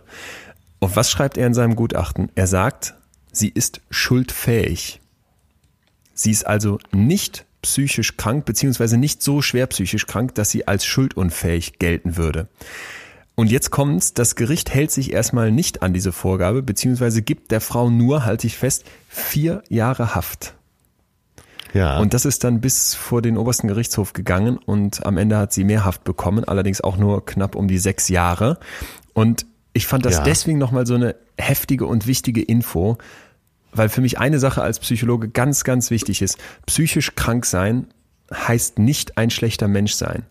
Und schlechter Mensch sein, böse sein, heißt nicht unbedingt, dass man psychisch krank ist. Und ich finde, wenn man da von draußen drauf guckt, dann denkt man, okay, du bringst drei Kinder um und legst sie in die Tiefkühltruhe und lebst dann drumherum ein ganz normales Leben. Da musst du doch psychisch gestört sein. Da musst du doch der krasseste Psychopath, die krasseste Psychopathin der Welt sein. Weg mit der wie Hannibal Lecter. Aber das eben Ja, zu aber da war ja differenzieren. eben das Interessante, So, ja. dass die äh, lebenden Kinder Genau. sie als liebevolle genau, Mutter beschrieben Genau, haben. und, und da genauer hinzugucken. Und deswegen finde ich auch Psychopath, Psychopathin ist so ein gefährlicher Begriff, weil das halt so in, in einen Topf schmeißt, ah, du bist psychisch krank, du musst wie Hannibal Lecter irgendwie Hirne essen oder deine Kinder einfrieren. Und darum geht's nicht. Das Ja. ist mir einfach ganz, ganz wichtig, dass wir, dass wir einen neuen Blick auf das Thema psychische Krankheit bekommen. Es wird mir bestimmt nochmal passieren, dass ich Psychopath sage, aber ich werde es jetzt mit einem anderen Blickwinkel sagen. Ja, und vor allen Dingen muss man begreifen, wie, wie, wie groß die Bandbreite ist. Es ist, die ist einfach so dermaßen groß. Ich, wir hatten in der äh, Show äh, Meinungssache äh, mit Domian hatten wir mal einen Mörder, der irgendwann aufgestanden ist, zur Nachbarwohnung gegangen. Also war eine ältere Dame, die kannte er schon ein paar Jahre, weil die schon so lange nebeneinander wohnten. Er hat die Telefonschnur genommen und diese Frau erwürgt. Hat dafür ungefähr 15 Jahre gesessen, äh, hat eine Berufsausbildung gemacht, äh, ist offensichtlich jetzt komplett resozialisiert und war, der war bei uns in der Talkshow und der sagt, er kann sich bis heute nicht erklären, warum er das gemacht hat. Nein. Ja. Und hat totale Reue und es tut ihm alles sehr, sehr leid. Und er kann es sich nicht erklären. Und ähm, nach diesem Gespräch, wie gesagt, ich habe dann die Nacht drauf noch lange drüber nachgedacht, habe ich gedacht, ey, es gibt einfach so eine Bandbreite. Und Ja. deshalb, wann jemand äh, so eine Störung hat und wann nicht, das sollten wir wirklich den Fachleuten überlassen. Weil so landläufig sagt man sowas schnell daher, aber das stimmt dann einfach nicht. Und nochmal, wenn du psychisch krank bist, heißt das nicht, dass du böse bist und heißt das nicht, dass du Straftaten begehst und umgekehrt. Das finde ich so wichtig, dass du das hier nochmal sagst, weil äh, das ist mir jetzt so klar geworden. Das habe ich vorher auch noch nicht so abgegrenzt. Aber klar, natürlich ist genau das der Unterschied. Und weißt du, was mir auch gerade nochmal klar wird? So sehr ich mich immer gerne in den Extrembereich der Psyche begebe und für alle da draußen, falls euch das, das Gespräch mit Professor Seifert interessiert hat, ihr wisst, dass ich auch den Podcast in extremen Köpfen mache und da war mein Gast, wir haben dort noch etwas länger gesprochen, wenn ihr Bock habt, hört euch die Folge an, in extremen Köpfen, Ja. würde mich sehr freuen. So sehr ich da immer das Credo vertrete, geh in die Extrembereiche der Psyche. Hör den Leuten zu, hör den krassen Fällen zu und versuch dich darin wiederzufinden, versuch die Muster zu finden. Finde ich mich in einer Mutter oder überhaupt in Eltern, die die Kinder umbringen, nicht wieder und will da auch, will nicht nur nicht danach suchen, sondern ich glaube, ich würde auch nichts finden. Da ist dann irgendwann Schluss. Da würde ich dann für mich sagen können, nein, und selbst wenn du mal deinen Bruder gepiesackt hast, ich bin kein böser Mensch. Ist, ist das okay? Also jetzt frage ich mich gerade selber, wenn ich so ausspreche, ist das okay, das so zu als Fazit zu ziehen? Ja, wenn du das so reflektierst, dann das ist ja schon mal der wichtigste Ansatz, glaube ich, da. Teilst du das denn? Du kein Also- böser. Äh, ich teile das, absolut. Und noch eine Sache, die ich mir aufgeschrieben habe, die wir von diesem Gespräch überhalten. Und das ist jetzt wirklich auch ein konkreter Rat an uns alle, an dich, an mich und auch an alle, die zuhören.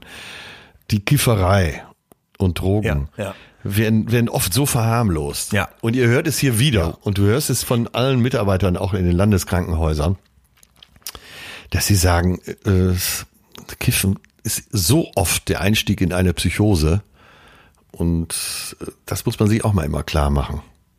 Ja, das war fies, ne, weil man ja gerne, vor allem als Ja. liberaler Geist, als offener, als als ähm, weiß ich nicht wie Geist denkt, Mensch, äh, legalisieren, freigeben und so weiter, aber ich muss auch gestehen, je mehr ich mich damit auseinandergesetzt habe, desto mehr merke ich auch, da gibt's eben auch noch eine sehr, sehr kritische andere Seite und das hat für mich überhaupt nichts mit politischer Couleur zu tun, sondern einfach mit Wissenschaft, die sagt an ganz vielen Stellen eben auch Vorsicht. Wobei wir damit einen riesen Fass aufmachen, weil das müssten wir ausführlicher Ja, total, diskutieren, total. aber ähm, es war Ich hab interessant, das nur aus dem- das nochmal so zu hören. Aus dem Gespräch mal wieder Ja, mitgenommen. ja. Das, äh, ihr habt es ja selber gehört, Professor Seifert ist keiner, der so mit erhobenen Zeigefinger Genau, moralinsauer daherkommt, sondern ein sehr lebenslustiger Mensch, äh, unter anderem auch sehr eloquent. Und das sind aber eben echte Fälle. Und ich kenne Leute, die eben auch als Pfleger in der in Landeskrankenhäusern arbeiten und die selber teilweise auch kiffen und die auch wirklich sagen, Oh, der Anteil derer, die so über Drogen in so eine Psychose reingeschlittert sind, der ist ganz schön hoch. Ja. Ja, Mann. Wenn man jeden Tag eine Flasche Schnaps trinkt, ist das sicher auch so. es gibt auch andere Wege. So, und äh, ich würde sagen, das war für uns alle wahrscheinlich ein ziemlich heftiger Ritt heute. Äh, Professor Seifert, tausend Dank fürs Kommen, tausend Dank fürs Dabeisein. Ja. Ich würde sagen, der Mann hat unseren Horizont extrem erweitert, hat uns mit in die Mauern des Gefängnisses beziehungsweise der Forensik genommen, so müssen wir es nennen. Und äh, finde ich einen ganz, ganz neuen Blick aufs Böse und auf das Thema Psycho, äh, Psychopathen gegeben. Ja. Sehr interessant. Eine echt tolle Folge. Die höre ich mir sicher in diesem Jahr noch ein paar Mal an. Dank, Professor Seifert. Schlussfrage an dich, wie immer, mein Liebster. Was wünschst du dir fürs nächste Mal? Ich wünsche mir, das habe ich mir schon aufgeschrieben, ja, sogar mit Edding und ein Rufzeichen dahinter. Was heißt es eigentlich, wenn Menschen drei Rufzeichen hinter einem Wort machen? Psychopath. nee, keine Ahnung. Ich, ähm, hier, ja. hier steht, Frag mal deine Freunde. Das ja, ich, ich habe ja viele Journalistenfreunde, die, die schütteln nur den Kopf über solche Sachen. Aber vielleicht äh, betreibe ich zu viel WhatsApp und Instagram. Du sag, was da Aber, steht. Äh, hier steht Väter. Ah ja, ja. Hammer. Mit drei Ausrufezeichen. Jo. Äh, was ist da alles drin? Vater werden, Vater sein, Sohn, Beziehung zum Vater? Äh, Beziehung zum Vater, dann äh, zwei Ansätze. Warum? Udo Jürgens hat leider mal, oder Gott sei Dank, einen Song darüber gemacht, je nachdem, wie du zu ihm stehst. Mm, der hat da, so in dem ganzen Werk, was er so hat, hat er auch ein paar sehr schlaue Songs. Ich finde Udo Jürgens überragend. Da, da geht's um die teilweise Sprachlosigkeit zwischen Vätern und Söhnen. Ah, okay. Dass zumindest in Krass, gewissen ja. Lebensphasen eine gewisse Sprachlosigkeit da ist, weil es so Ecken gibt, die man gar nicht beleuchten möchte. Und dazu äh, würde ich gerne einen Fachmann befragen. Und, und, und der zweite Punkt? Äh, der zweite Punkt ist der, dass es, äh, jetzt geht es auch um einen Song von Heinz Rudolf Kunze. Der Song heißt Väter. Ja. Und jetzt halte ich fest, ja. der Vater von Heinz Rudolf Kunze war Oberstudienrat so wie Heinz Rudolf Kunze ja selber auch Lehrer ist, ja. äh, vor seiner ka großen Karriere, bevor er vor Freiwilligen aufgetreten ist, sagen wir es mal so. okay. So, und äh, so alte Lehrerfamilie, ich glaube, sein Opa war auch äh, zumindest Studien. Ja, die Allerschlimmste. Das ist ja bei mir ist ja quasi eine Spiegelung meiner Familie, außer dass ich nicht geschafft habe, das zu werden, was meine Eltern wahrscheinlich insgeheim auch wollten, dass ich es doch werde. ja, und deswegen äh, hat mir der Song so gut gefallen. Es gibt einen Song äh, Väter und da geht es darum, dass sein Vater immer früh zu Hause war. Meistens so viel nach eins, halb zwei war Ach. der zu Hause. Und er und war immer da und immer ansprechbar und war auch ein guter Vater und mhm. äh, ein sorgender Vater. Und trotzdem hat er sich oft gewünscht, dass sein Vater Abenteurer ist, der nur einmal im Jahr nach Hause kommt und tolle Geschichten erzählt. Stattdessen hatte er den Lehrervater, der eigentlich ein absolut geregeltes Leben hat. okay. Das, das ja. hat dem Kind nicht gefallen. Äh, so, und ich möchte einen Fachmann dazu befragen zum Thema Väter. Und das ist dein Papa. Okay. Ähm, Wie stehst du dazu? Äh, ich muss gerade an die Geschichte denken, die wir eben mit dem Kiffen hatten. Es gibt einen Artikel von meinem Vater, über meinen Vater, den hat Helmut Schimmern geschrieben vom Tagesspiegel, ein, ein, ein Schulfreund von meinem Vater. Der hat die vier Schulfreunde, die damals als Clique waren, rausgesucht. Und die Überschrift des Artikels war, wir rauchten zusammen unseren ersten Joint. Und dann siehst du ja. die da, diese vier Männer, von denen, glaube ich, der Großteil heute Vater ist.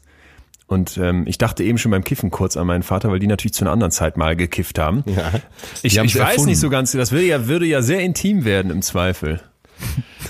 ich halte mich ja eher zurück mit den ganz privaten Sachen. Aber ähm, ich frage Darf ihn. ich ihn mal fragen? Ja. Darfst du. Oder befragen? Darf ich ihn mal befragen? Du darfst ihn mal. Okay, ich, äh, ich, ich hau ihn an. Ich probier's mal. Wir probieren das. Väter, also, das, das äh, steht fest. Ich frage meinen Vater, aber unter Vorbehalt. Kann ich nicht sicher zusagen, ob der am Start ist. Wenn ja, wird's aber deswegen schon garantiert lustig, weil er nicht mehr so hundertprozentig fit hört.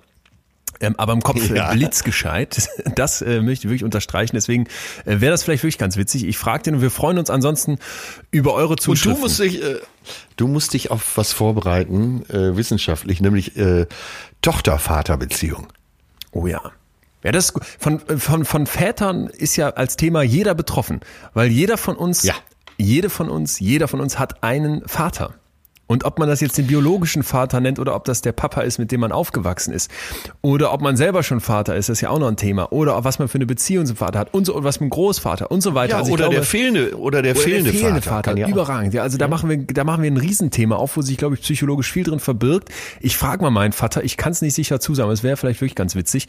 Und dann hören wir uns nächste Woche zu den Vätern. Ich freue mich da drauf. Mann, das wird spannend. Okay. Dann, äh, ja, mach's gut, mein Lieber, oder? Ja, Leon, das war mal was. Schön gewesen. Psychopathen. Ich fahr jetzt an Aasee, guck nach Immobilien. Ach so, unsere Klinik. Ja, ja, die macht auch. Ja, Ja, wir brauchen noch einen Namen. Schreibt uns gerne auch einen Namen für die potenzielle Klinik. In den USA war es die Betty Ford in Kalifornien. Ja.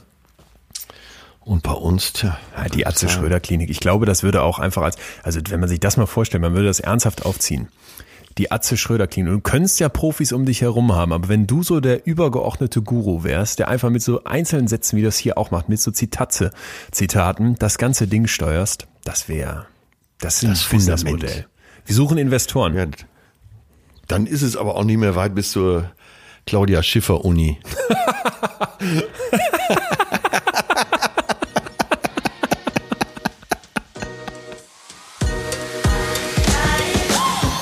war Betreutes Fühlen.